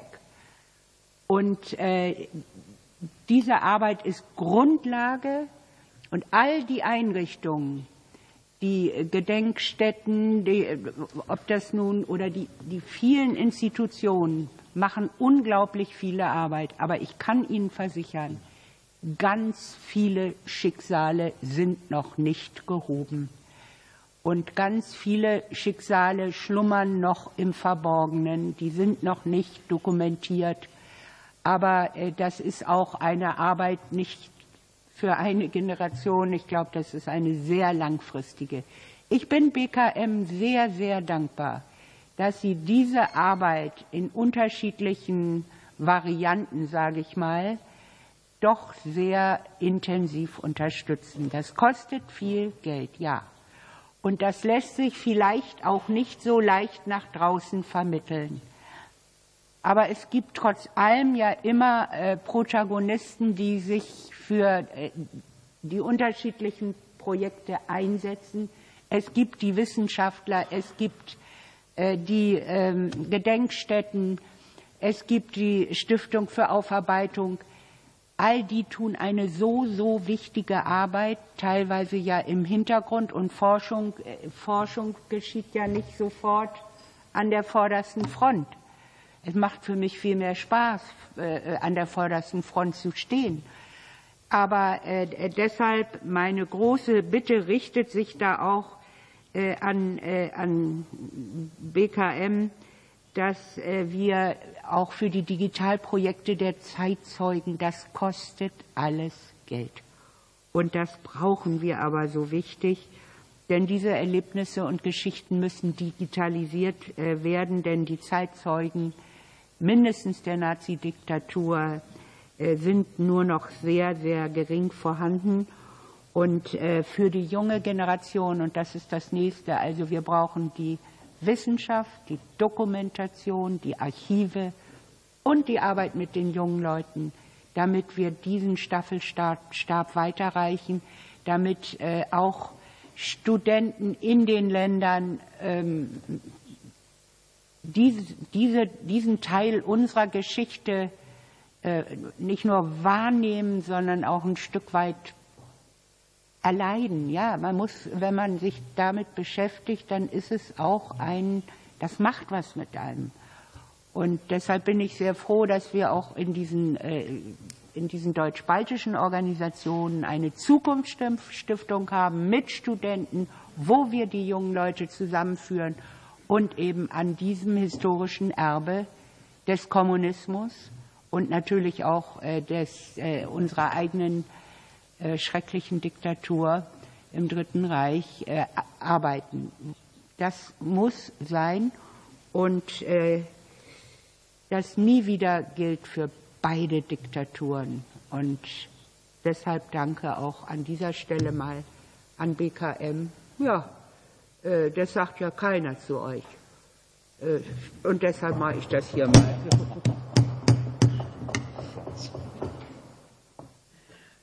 Dankeschön. Und an die Fraktionen natürlich. Frau Kaminski, unsere Gesellschaft nicht nur in Deutschland, sondern in ganz Europa verändert sich ja. Vorhin haben Sie schon was gesagt. Wir sind noch ein wenig blind, was das Thema kommunistische Diktaturen angeht. Sind das blinde Flecken in der Erinnerungskultur? Was fehlt da? Wie können wir das, wie man immer so schön sagt, zukunftsfest gestalten? Und äh, wie kann man die Stiftung hat ja ganz viele Ideen, auch jüngere Generationen mit dem Anliegen erreichen. Politische Bildung ist das eine, aber was sonst noch?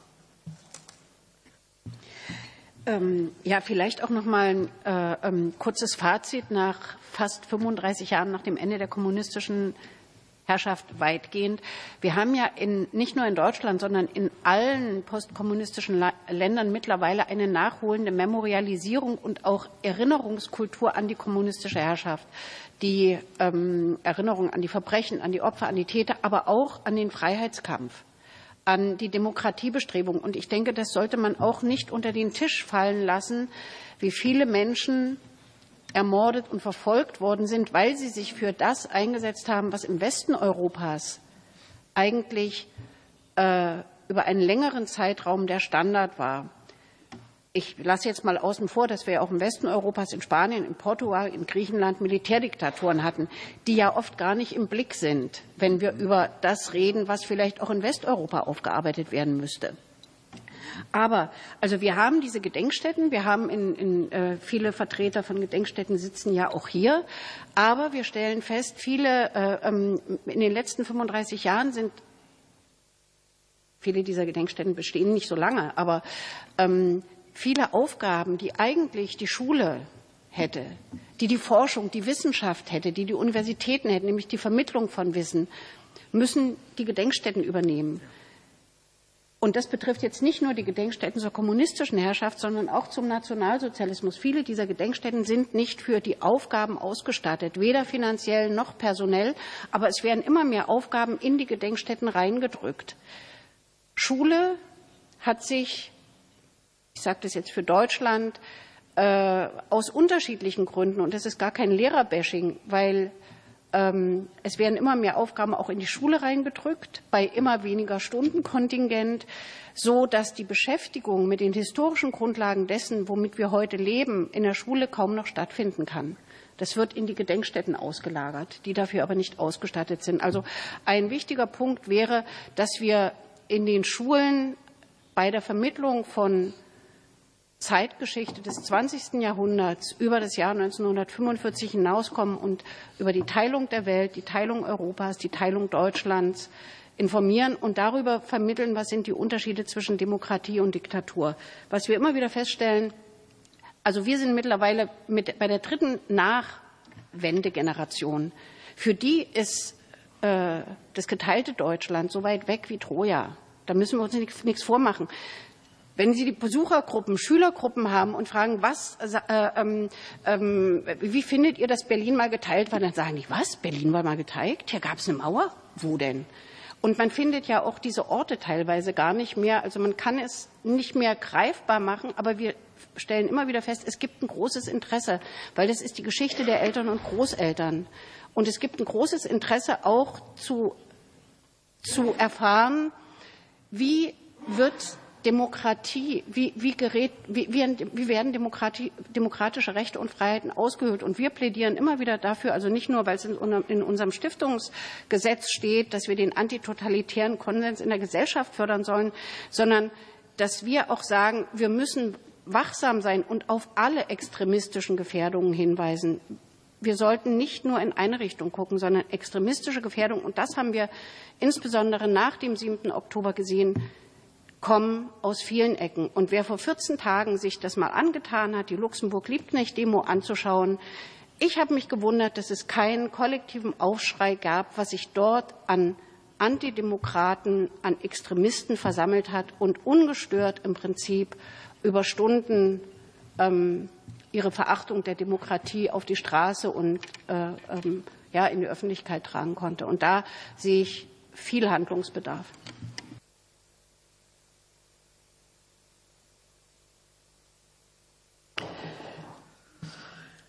Es wird ja, liebe Evelyn, ganz viel über die Rolle von Gesellschaft und Politik geredet, ähm, die wir haben in der Erinnerungskultur. Du redest jeden Tag mit Betroffenen, mit Opfern, mit Geschädigten, mit Menschen, die auch mutig waren äh, und mit den Angehörigen. Was fehlt denen oder haben die auch Vorstellungen, Wünsche? Wie sollte Erinnerungskultur aussehen? Also ich sagte ja schon, was Erinnerungskultur für diese Menschen bedeutet und auch natürlich für ihre Angehörigen. Und äh, dazu gehört natürlich auch immer, äh, dass dazu die Opfer äh, immer sagen, aber so ein Mahnmal, also einerseits ist es wichtig, wir wollen es, warum habe ich vorhin ausgeführt, aber nur sowas nützt uns auch nichts. Also sowas kann dann auch schnell zu einer leeren Hülle werden, wenn da nichts drinsteckt, auch an konkreten Unterstützungsleistungen und dergleichen für die Betroffenen.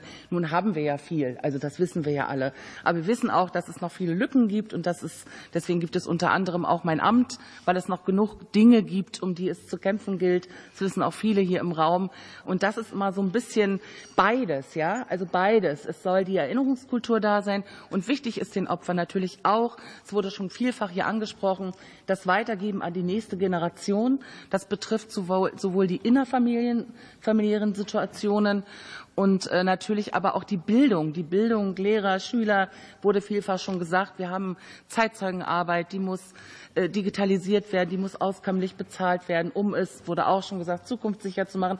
Aber all das sind Dinge, die auch die Menschen, also die Opfer von SBZ und SED-Diktatur betreffen, weil sie ja selber oft auch als Zeitzeugen tätig sind, unterwegs sind in den Gedenkstätten.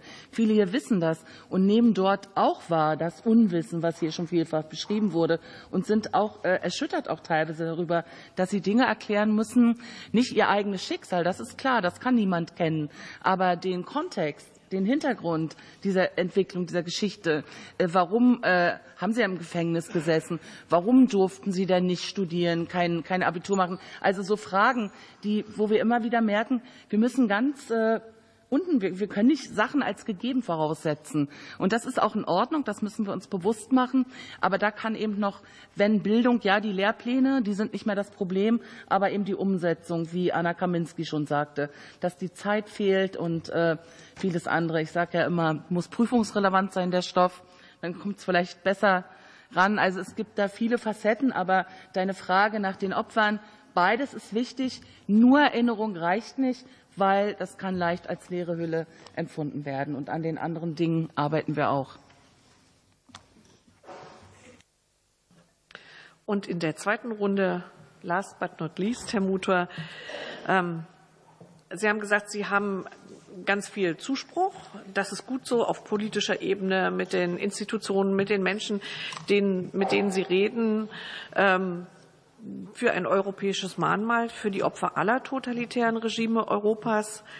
Ähm, und wo sehen Sie dann noch, weil wir sind ja alle hier, um das voranzutreiben ähm, und zu unterstützen.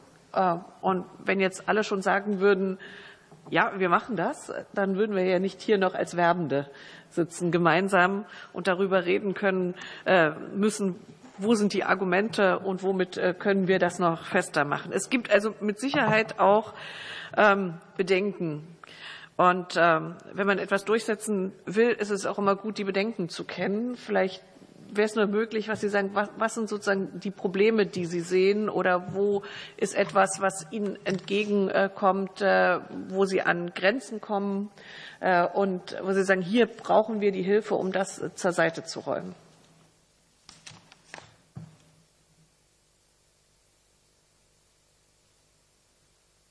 Thank you very much. Uh, maybe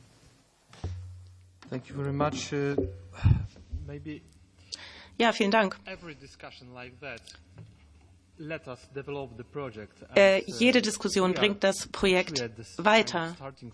Und wir äh, stehen ja gewisserweise immer noch am Anfang. Ich habe mich äh, konzentriert auf das Design und auf die symbolische Bedeutung des Denkmals. Aber äh, vielleicht sollte ich auch noch etwas sagen zu Uh, einigen Definitionen. Ich stimme mit Herrn Uwe Neumerker überein, jedenfalls insofern, als dass ein symbolischer Raum verbunden sein muss mit Information. Ich nenne das pädagogische Instrumente.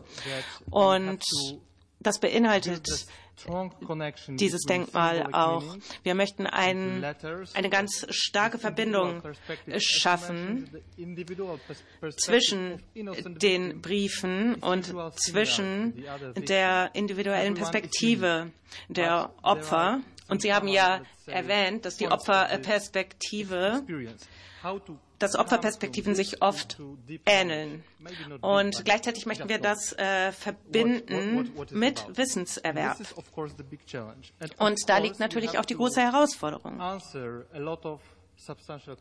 Und wir müssen uns äh, da grundlegenden Fragen stellen, auch in Bezug auf ähm, die Definition des Projekts. Was ist denn Totalitarismus? Äh, Faschismus, ähm, Kommunismus, also äh, was noch?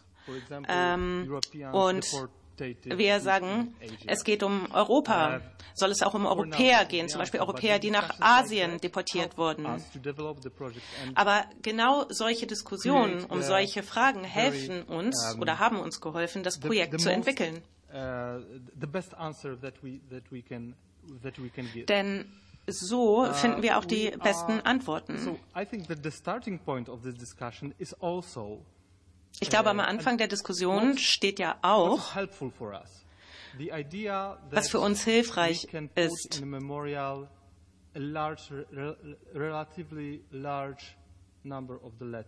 Zum Beispiel die Tatsache, dass wir sehr viele Briefe verwenden können in dem Denkmal, denn dadurch äh, wird das Projekt sehr inklusiv. Äh, denn wir können da sehr viele verschiedene Erfahrungshintergründe darstellen. Also Und der Prozess der Auswahl erfolgt dann natürlich auf der Grundlage der Antwort auf all diese Fragen. Was für Erfahrungen uh, können wir dort im wahrsten Sinne des Wortes ausbreiten?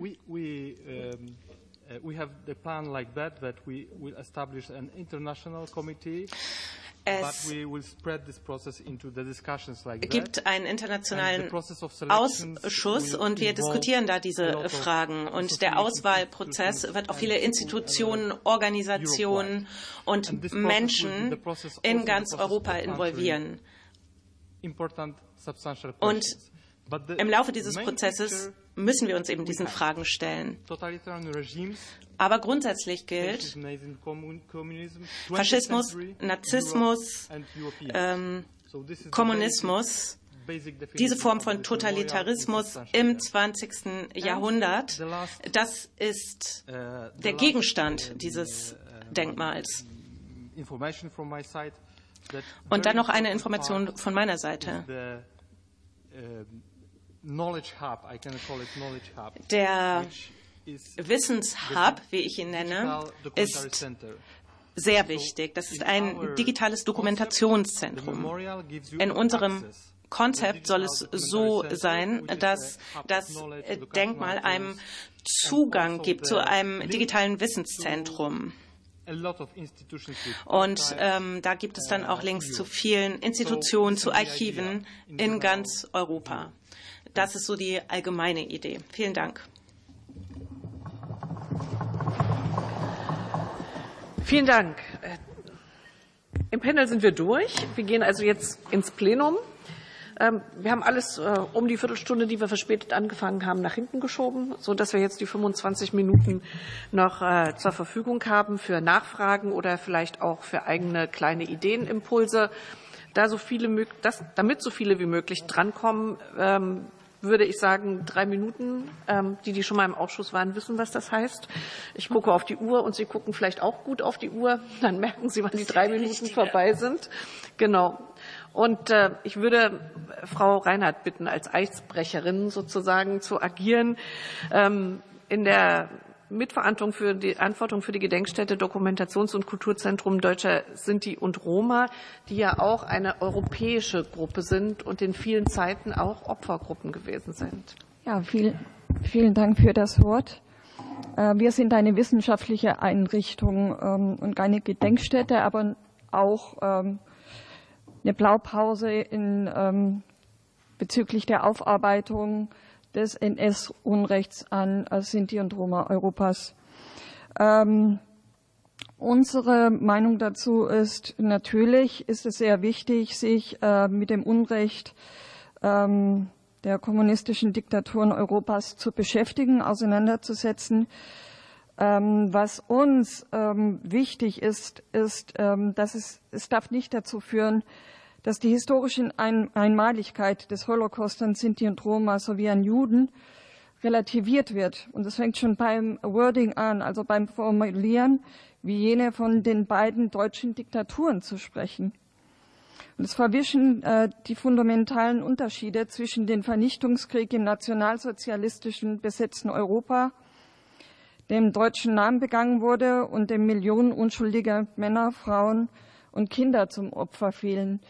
Äh, bezüglich ähm, meiner Minderheit und dem der Juden und Jüdinnen aus rassischen Gründen.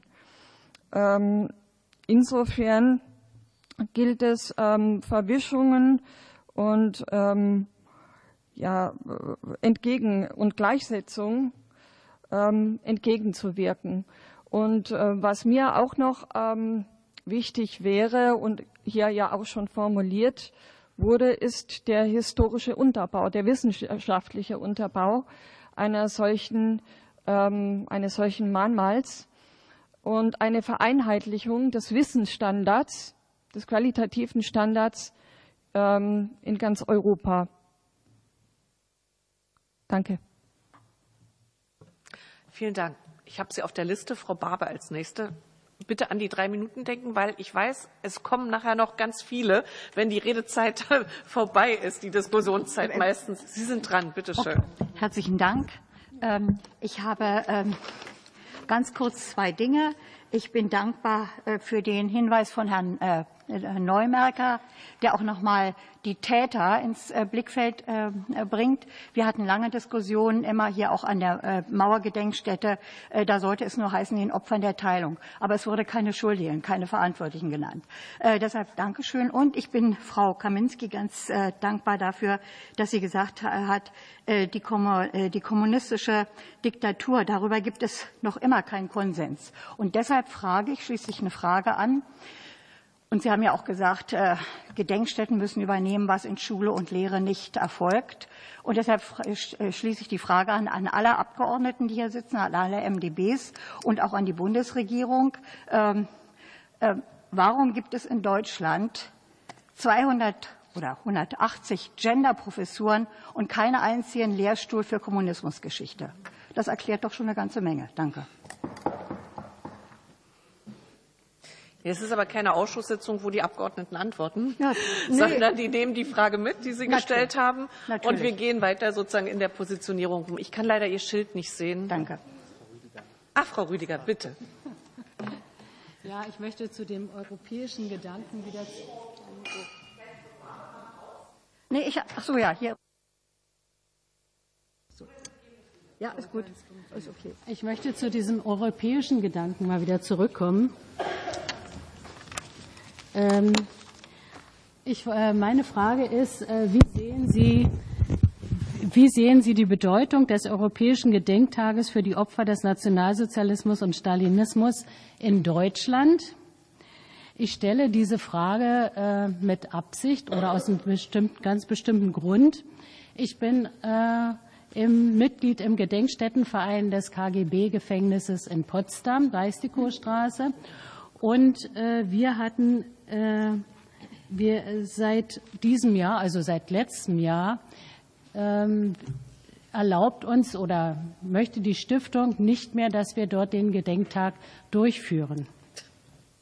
Die Stiftung Brandenburgische Gedenkstätten und das Brandenburgische Kulturministerium lassen es nicht zu, dass der Gedenktag in ihren Gedenkstätten durchgeführt wird. Ähm, wir, wir können das nicht nachvollziehen und äh, wir finden es nicht richtig. Äh, wir wollen gerne, also wir fühlen und oder wir würden eben gerne den Europäischen Gedenktag in Potsdam auch durchführen, weil wir uns auch daran beteiligen möchten, dass dieser Gedenktag auch in Deutschland bekannter wird und allen Opfern gewidmet wird.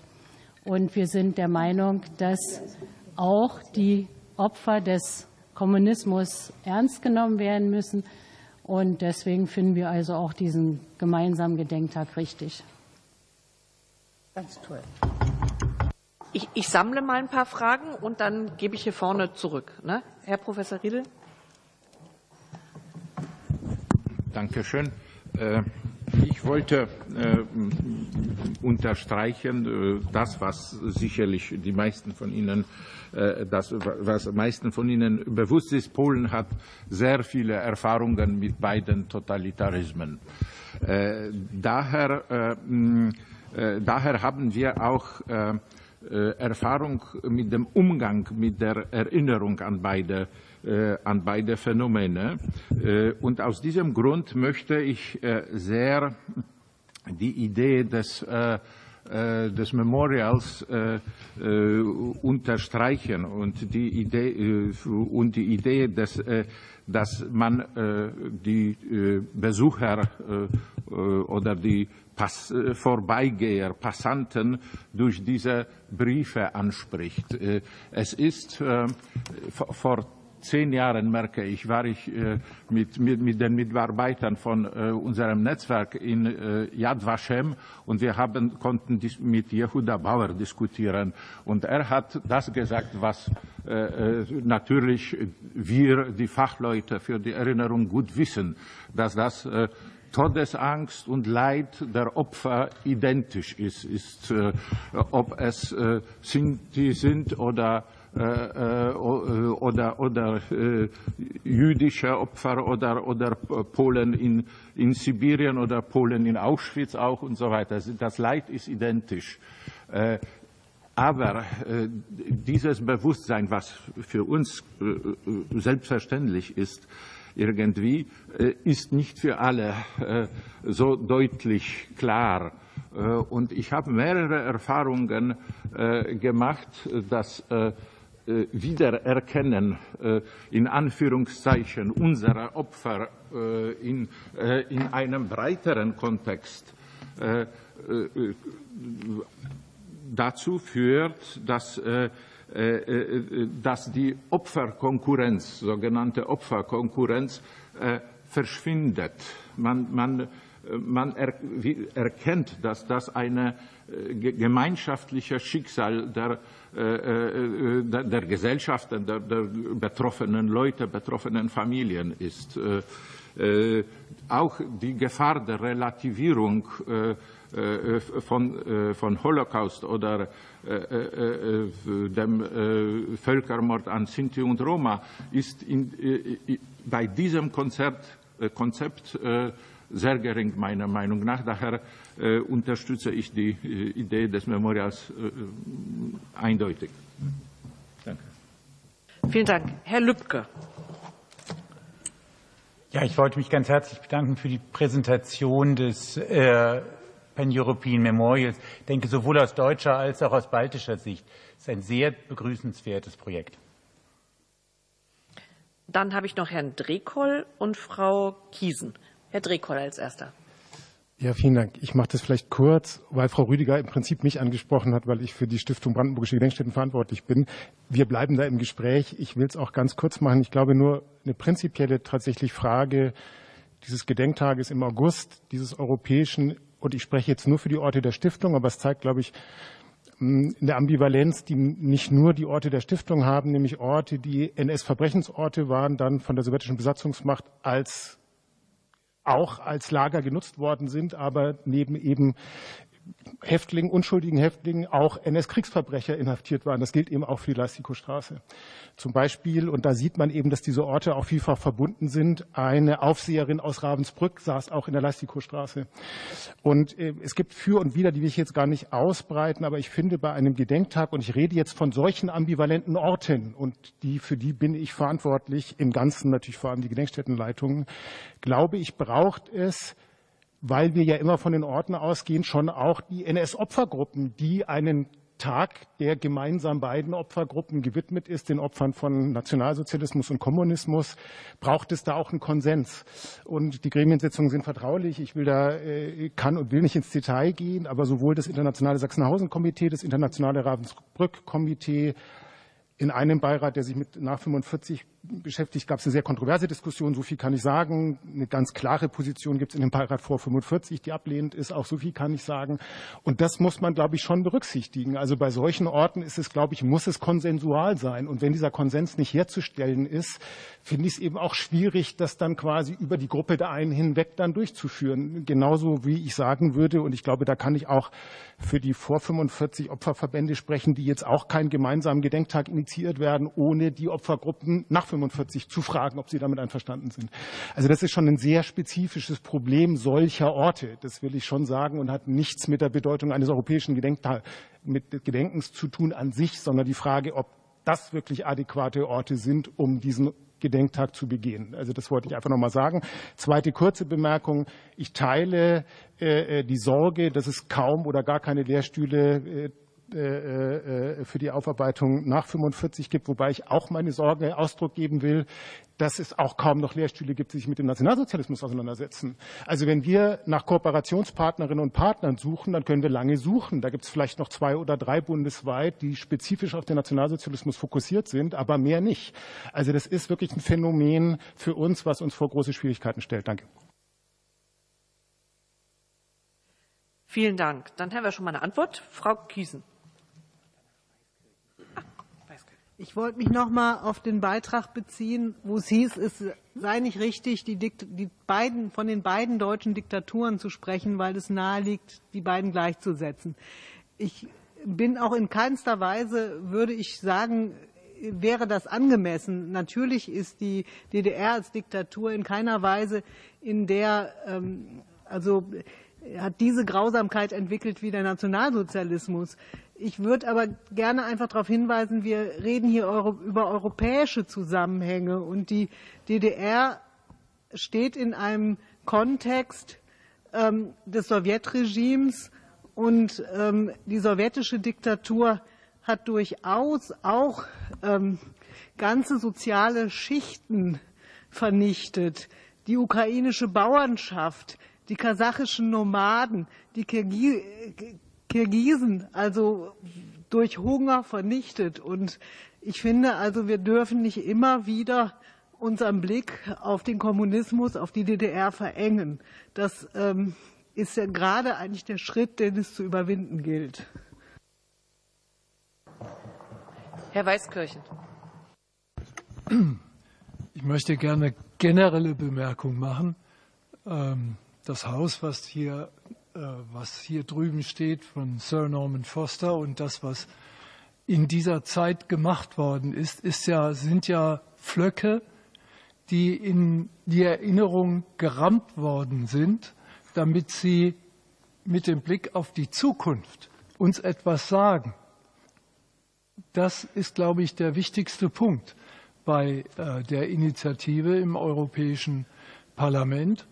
Wir müssen uns nämlich vergegenwärtigen, dass das große Dilemma in Europa, in jedem einzelnen Nationalstaat das ist, dass die Erinnerung, die an die Person geheftet ist, verschwindet mit dem Verschwinden der Individuen. Das sind persönliche Erinnerungen. Und insofern muss man auch bei dem Begriff der Erinnerungskultur hinzufügen, dass unsere Aufgabe heute ist, diese persönlichen Erinnerungen in die Kultur des Gedächtnisses zu transformieren. Und beim Transformationsprozess kann natürlich passieren, dass bestimmte individuelle Erinnerungen verloren gehen oder möglicherweise auch überdramatisiert werden. Das weiß man ja alles noch nicht, denn diejenigen, die nachher am Ende das alles zusammenfassen, im europäischen Bewusstsein, im historischen Bewusstsein der Europäer, das sind Historiker, das sind Schulen, und das sind die Menschen, die sich professionell damit befassen müssen. Und deswegen geht die meiner Meinung nach die wichtigste Adresse an alle diejenigen, sei es Regierungen, sei es Parlamente, als ehemaliger Parlamentarier darf ich das ja sagen, sei es Regierungen oder Parlamente, dafür zu sorgen, dass auf Dauer dieses Erinnern in das kulturelle Gedächtnis transformiert wird. Das geht nur, mit vielen, vielen Mitteln, die noch nicht offenbar, Beispiel kommunistische Diktatur und die Historiker, die sich damit befassen, das gelingt gegenwärtig noch nicht oder nicht mehr in der Weise, wie es nötig wäre. Wir brauchen also, wenn wir vom europäischen Bewusstsein sprechen, und vom historischen Bewusstsein der Europäer, dann brauchen wir institutionelle Bedingungen, die dafür sorgen, dass dieses Bewusstsein lebendig bleibt und weiterentwickelt wird. Und ich finde, liebe Frau Vorsitzende, das ist, glaube ich, wichtigste, der wichtigste Impuls, der aus dieser Debatte hervorgezogen werden kann und in die Regierungen hinein transportiert werden müsste. Dankeschön. Vielen Dank. Frau Reinhardt habe ich noch mal.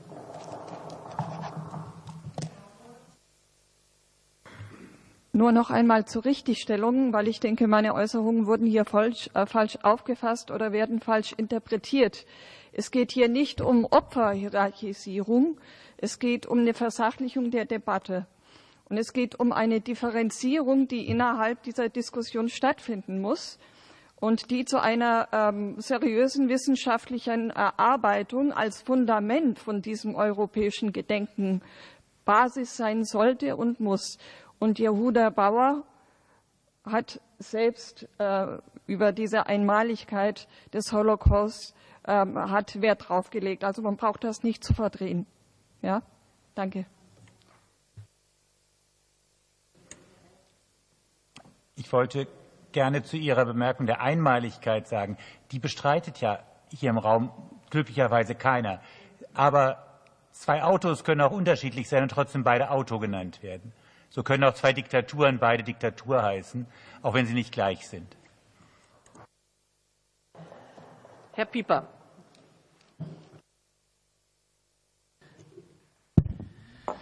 Ja, vielen, vielen Dank äh, auch an Herrn äh, Mutor für die, für die Präsentation. Ich, äh, ich fand die Idee gut mit den Briefen, auch dass Hintergrundinformationen abrufbar sind, dass es eine Einbettung gibt in die historischen Zusammenhänge, dass auch an die Gesamtbiografie erinnert wird. Und mir haben gut gefallen auch die Ziele, die Sie formuliert haben für, das, äh, für ein solches Denkmal, also die Würde der Opfer in den Mittelpunkt zu stellen, an die Opfer zu erinnern, auch ein Nie wieder sozusagen damit hervorzurufen. Ähm, das fand ich wirklich sehr überzeugend. Ich frage mich nur die ganze Zeit, ob unter dem Topos der Opfer der Totalitarismen, ob das sozusagen der richtige Weg ist, um das auch zu erreichen.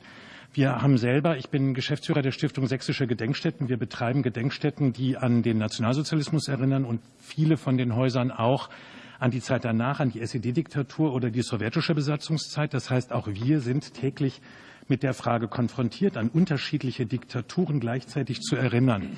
Aber wir erkennen natürlich auch in unseren Bildungsprogrammen bei den Besuchern, die kommen, dass sozusagen die Aussage, na ja, es waren alles totalitäre Diktaturen, relativ wenig zur Erklärung beiträgt. Wir müssen die Strukturen kennen, die politischen Prozesse, die Täter sind wichtig und da sind es, haben wir es einfach tatsächlich mit unterschiedlichen Diktaturen zu tun, die auch unterschiedliche Erklärungen erfordern, damit die Menschen nachvollziehen können, was dort passiert ist und wo ganz unterschiedlich heute Gefahren für unsere Diktatur bestehen. Darum wäre meine Frage, wie Sie mit diesem Problem umgehen.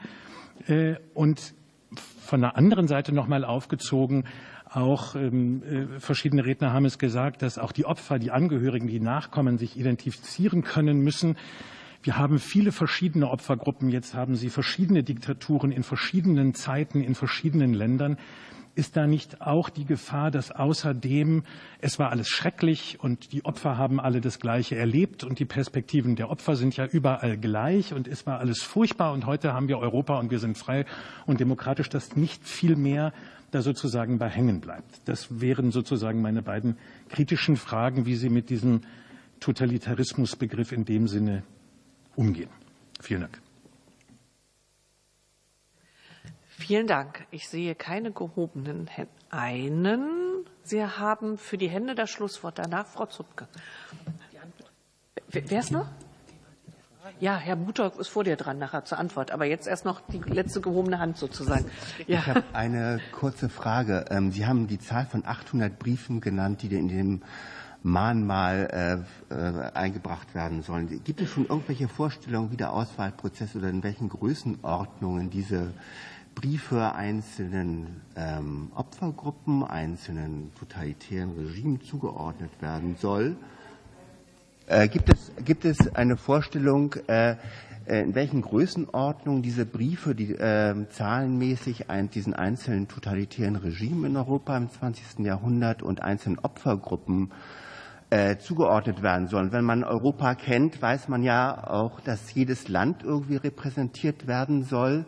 Äh, und äh, wenn man die Karte aus den 40er Jahren sich anguckt, weiß man, dass halb Europa oder ganz Europa mehr oder weniger von deutschen Truppen besetzt worden ist, sodass also auch dann wieder die Erinnerung an den Nationalsozialismus möglicherweise wieder sehr stark in den Vordergrund rücken. Wie will man da eine Balance schaffen? Will man überhaupt eine Balance versuchen herzustellen oder gibt es da irgendwelche konzeptionellen Vorstellungen dazu? Herr Mutter, bitte.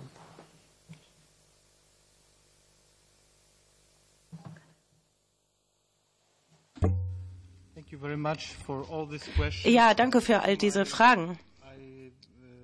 Uh,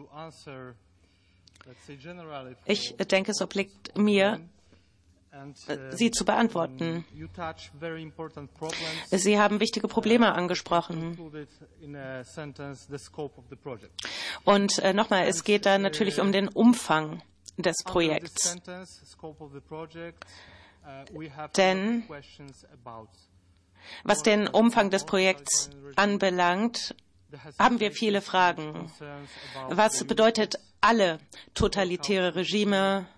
Ähm, wie ist es um die Einzigartigkeit des Holocaust äh, bestellt? Denn der Holocaust ist ein einzigartiges Geschehen. Es sollte nicht nur um die Opfer gehen, sondern auch um die Täter. Das ist ja auch ein wichtiges Thema, auch in Bezug auf die Pädagogik. Es ist ja auch wichtig, die zukünftigen Generationen zu warnen ähm, gegen die nächsten Täter. Und ich stimme mit all dem überein, natürlich. Und auf all diese Fragen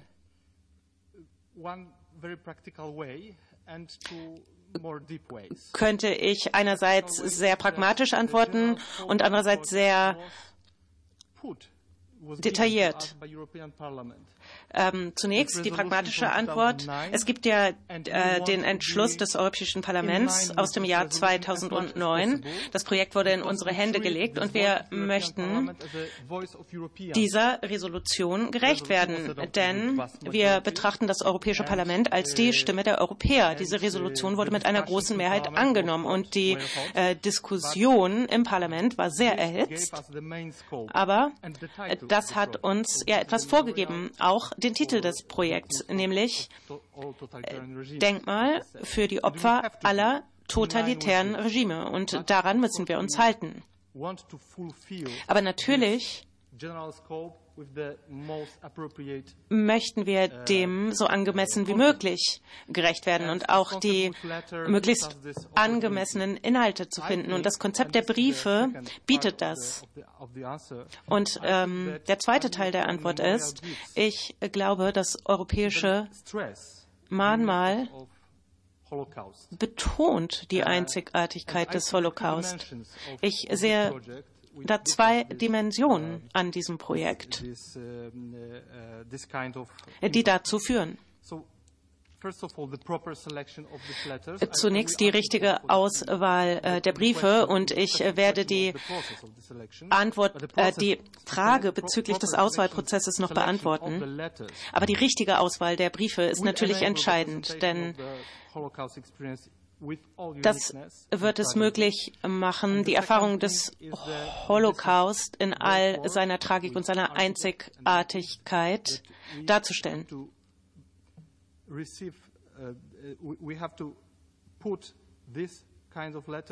Und wir müssen diese Briefe natürlich auch äh, topografisch richtig anordnen. Und der Zugang zu Informationen ist auch ein sehr wichtiger Teil. Uh, ich stelle mir das so vor. Menschen werden angezogen von dem Denkmal, sie werden davon bewegt und gleichzeitig haben sie Zugang zu einem digitalen Dokumentationszentrum und können dort weiterführende Informationen erlangen. Jetzt zum Auswahlprozess. Das ist natürlich ein bedeutender Teil des Projekts. Der Auswahlprozess der Briefe. In unserer Plattform haben wir viele Archive. Äh, wir haben auch viele Institutionen angeschlossen mit Archiven. Der erste Schritt wird sein, dass wir ein internationales wissenschaftliches Team einsetzen. Gemeinsam werden wir die Kriterien für die Auswahl formulieren und zwar präzise formulieren. Und dann wird es eine große äh, Bekanntmachung äh, geben, europaweit, um dann Vorschläge für Briefe äh, zu bekommen, um dann die Briefe auswählen zu können. Das wird natürlich ein langer, schwieriger und komplizierter Prozess werden und Sie sind alle herzlich eingeladen, daran mitzuwirken. Ähm, dann gab es auch noch eine wichtige Frage zu den Tätern. Ich denke, dass wir bei der Plattform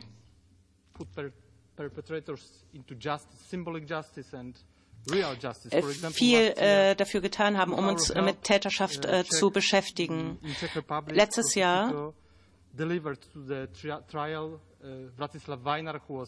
wurde Bratislav Weiner, der ehemalige Innenminister, der verantwortlich war für den Tod vieler Menschen, vor Gericht gebracht in der äh, Tschechoslowakei.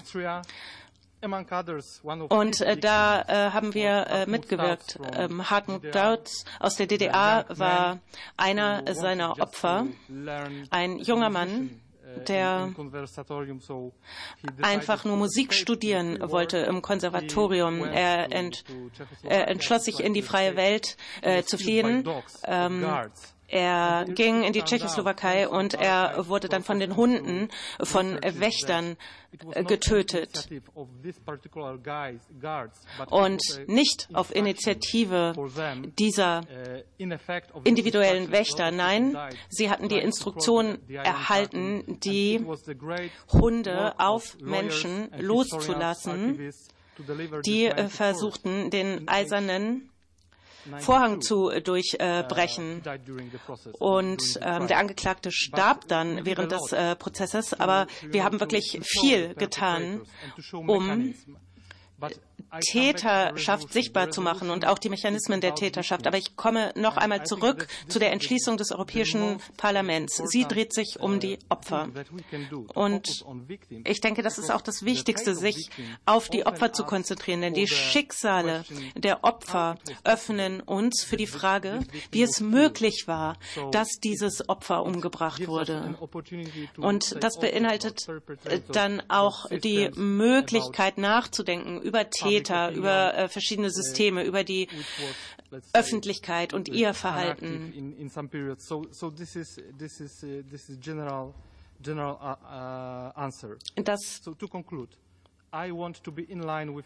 Das ist jetzt meine allgemeine Antwort gewesen. Aber abschließend möchte ich sagen, wir möchten uns an die Resolution des Europäischen Parlaments halten ähm, und wir werden wissenschaftlichen Rat einhalten auch während des Auswahlprozesses der Briefe. Und all dies wird in Verbindung stehen mit dem Informations- und Dokumentationszentrum, damit Menschen mehr Wissen erwerben können. Vielen Dank. Vielen herzlichen Dank. Bevor Frau Zupke zu ihrem Schlusswort kommt und dann in den anderen Teil überleitet, hat Anna Kaminski noch mal für eine Erläuterung und Antwort das Wort. Ich würde gerne auf die Frage eingehen, ähm, zum vom Europäischen Parlament ja initiierten Europäischen Gedenktag für die Opfer der totalitären Regime. Ähm, das Europäische Parlament hat in seiner Entschließung allen Mitgliedstaaten anheimgestellt, diesen 23. August zu einem nationalen Gedenktag zu machen. In einigen Ländern ist es erfolgt, in Deutschland nicht. Ich persönlich bin auch der Meinung, dass, es, dass dieser Gedenktag sich für Deutschland nicht eignet. Ich bin aber auch der Meinung, dass dieser 23. August sich sehr wohl dafür eignet, in verschiedenen Veranstaltungen die miteinander verflochtene Gewaltgeschichte der beiden tota-, totalitären Regime deutlich zu machen. Und das ist ja auch das, was der Verein, äh, ähm, der Förderverein für die Gedenkstätte Leistikostraße seit Jahren macht. Und wenn wir im letzten Jahr an der Informationsveranstaltung, an der Diskussionsveranstaltung teilgenommen hat, bei dem sind auch Vorurteile oder Befürchtungen, dass dieser Tag mit einer Relativierung des Nationalsozialismus und auch der deutschen Verantwortung einhergehen könnte, die wurden komplett ausgeräumt. Der Vortrag der lettischen Botschafterin in Deutschland hat sehr deutlich herausgearbeitet, wo liegt die Verantwortung für den rassistischen Angriffs- und Vernichtungskrieg, der von Deutschland ausging. Sie hat aber auch sehr deutlich gemacht, dass die mittel- und osteuropäischen Staaten und insbesondere Polen das erste Opfer der Kumpanei dieser beiden mörderischen Regime war. Am 1. September überfällt die deutsche Wehrmacht Polen, am 17. September fällt vereinbarungsgemäß die Sowjetunion vom Osten her ein. Und ich denke, diese, diese historischen Zusammenhänge auch zu würdigen, dafür bietet dieser 23. August tatsächlich sehr gute Anknüpfungspunkte, ohne dass die Gefahr besteht, dass das eine gegen das andere aufgerechnet oder relativiert wird. Und ich denke, wir sollten diese Chance auch ergreifen, diesen 23. August zu nehmen, um deutlich zu machen, wie hängt die europäische Gewaltgeschichte tatsächlich auch miteinander zusammen. Aber ich bin auch der Meinung, für Deutschland eignet es sich nicht als Gedenktag, weil damit auch die Verantwortlichkeit Deutschlands für den Zweiten Weltkrieg im Nationalsozialismus, für den Holocaust, für ähm, äh, die Menschheitsverbrechen negiert werden könnte, weil Deutschland plötzlich in der Reihe der Opfer totalitärer Herrschaften steht. Und das ist Deutschland für den Nationalsozialismus nun, weiß Gott, überhaupt nicht. Und das ist auch State of the Art. glaube ich. Das ist auch unumstritten hier in diesem Raum.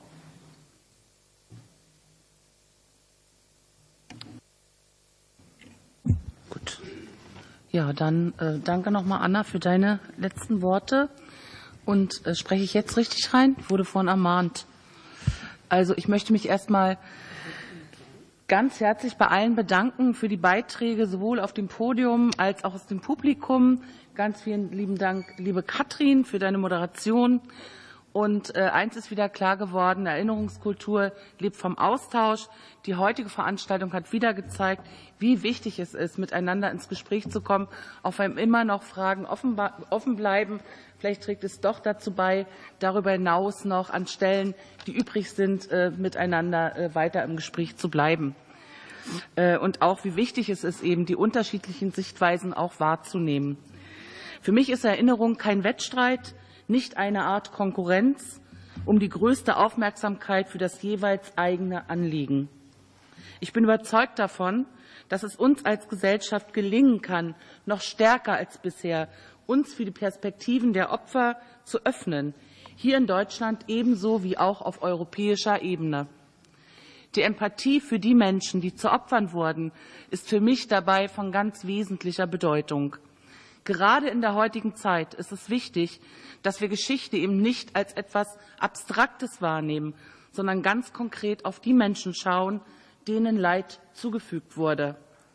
Gerade diese Perspektive kann uns dabei helfen, dass wir nicht so gleichgültig, gleichgültig sind gegenüber der Geschichte und ebenso, und dieser Punkt ist mir auch sehr wichtig, gegenüber dem, was heute in unserer Gegenwart geschieht. Ich möchte mich ganz herzlich bei Ihnen für Ihr Kommen bedanken, freue mich auf persönliche Gespräche. Wir haben mehr Zeit zum Austausch dort draußen im Foyer und ich freue mich auch ganz besonders, dass wir heute Ihnen hier im Foyer die Ausstellung, Elemente der neuen Ausstellung der äh, Stiftung Aufarbeitung, Aufarbeitung, die DDR in der Erinnerungskultur zeigen können. Die Ausstellung ist für mich wie eine Art Zeitreise, ein Blick zurück auf den Weg, den wir in der Aufarbeitung der SED-Diktatur in den letzten drei Jahrzehnten gegangen sind. Herzlichen Dank und ich freue mich auf Gespräche.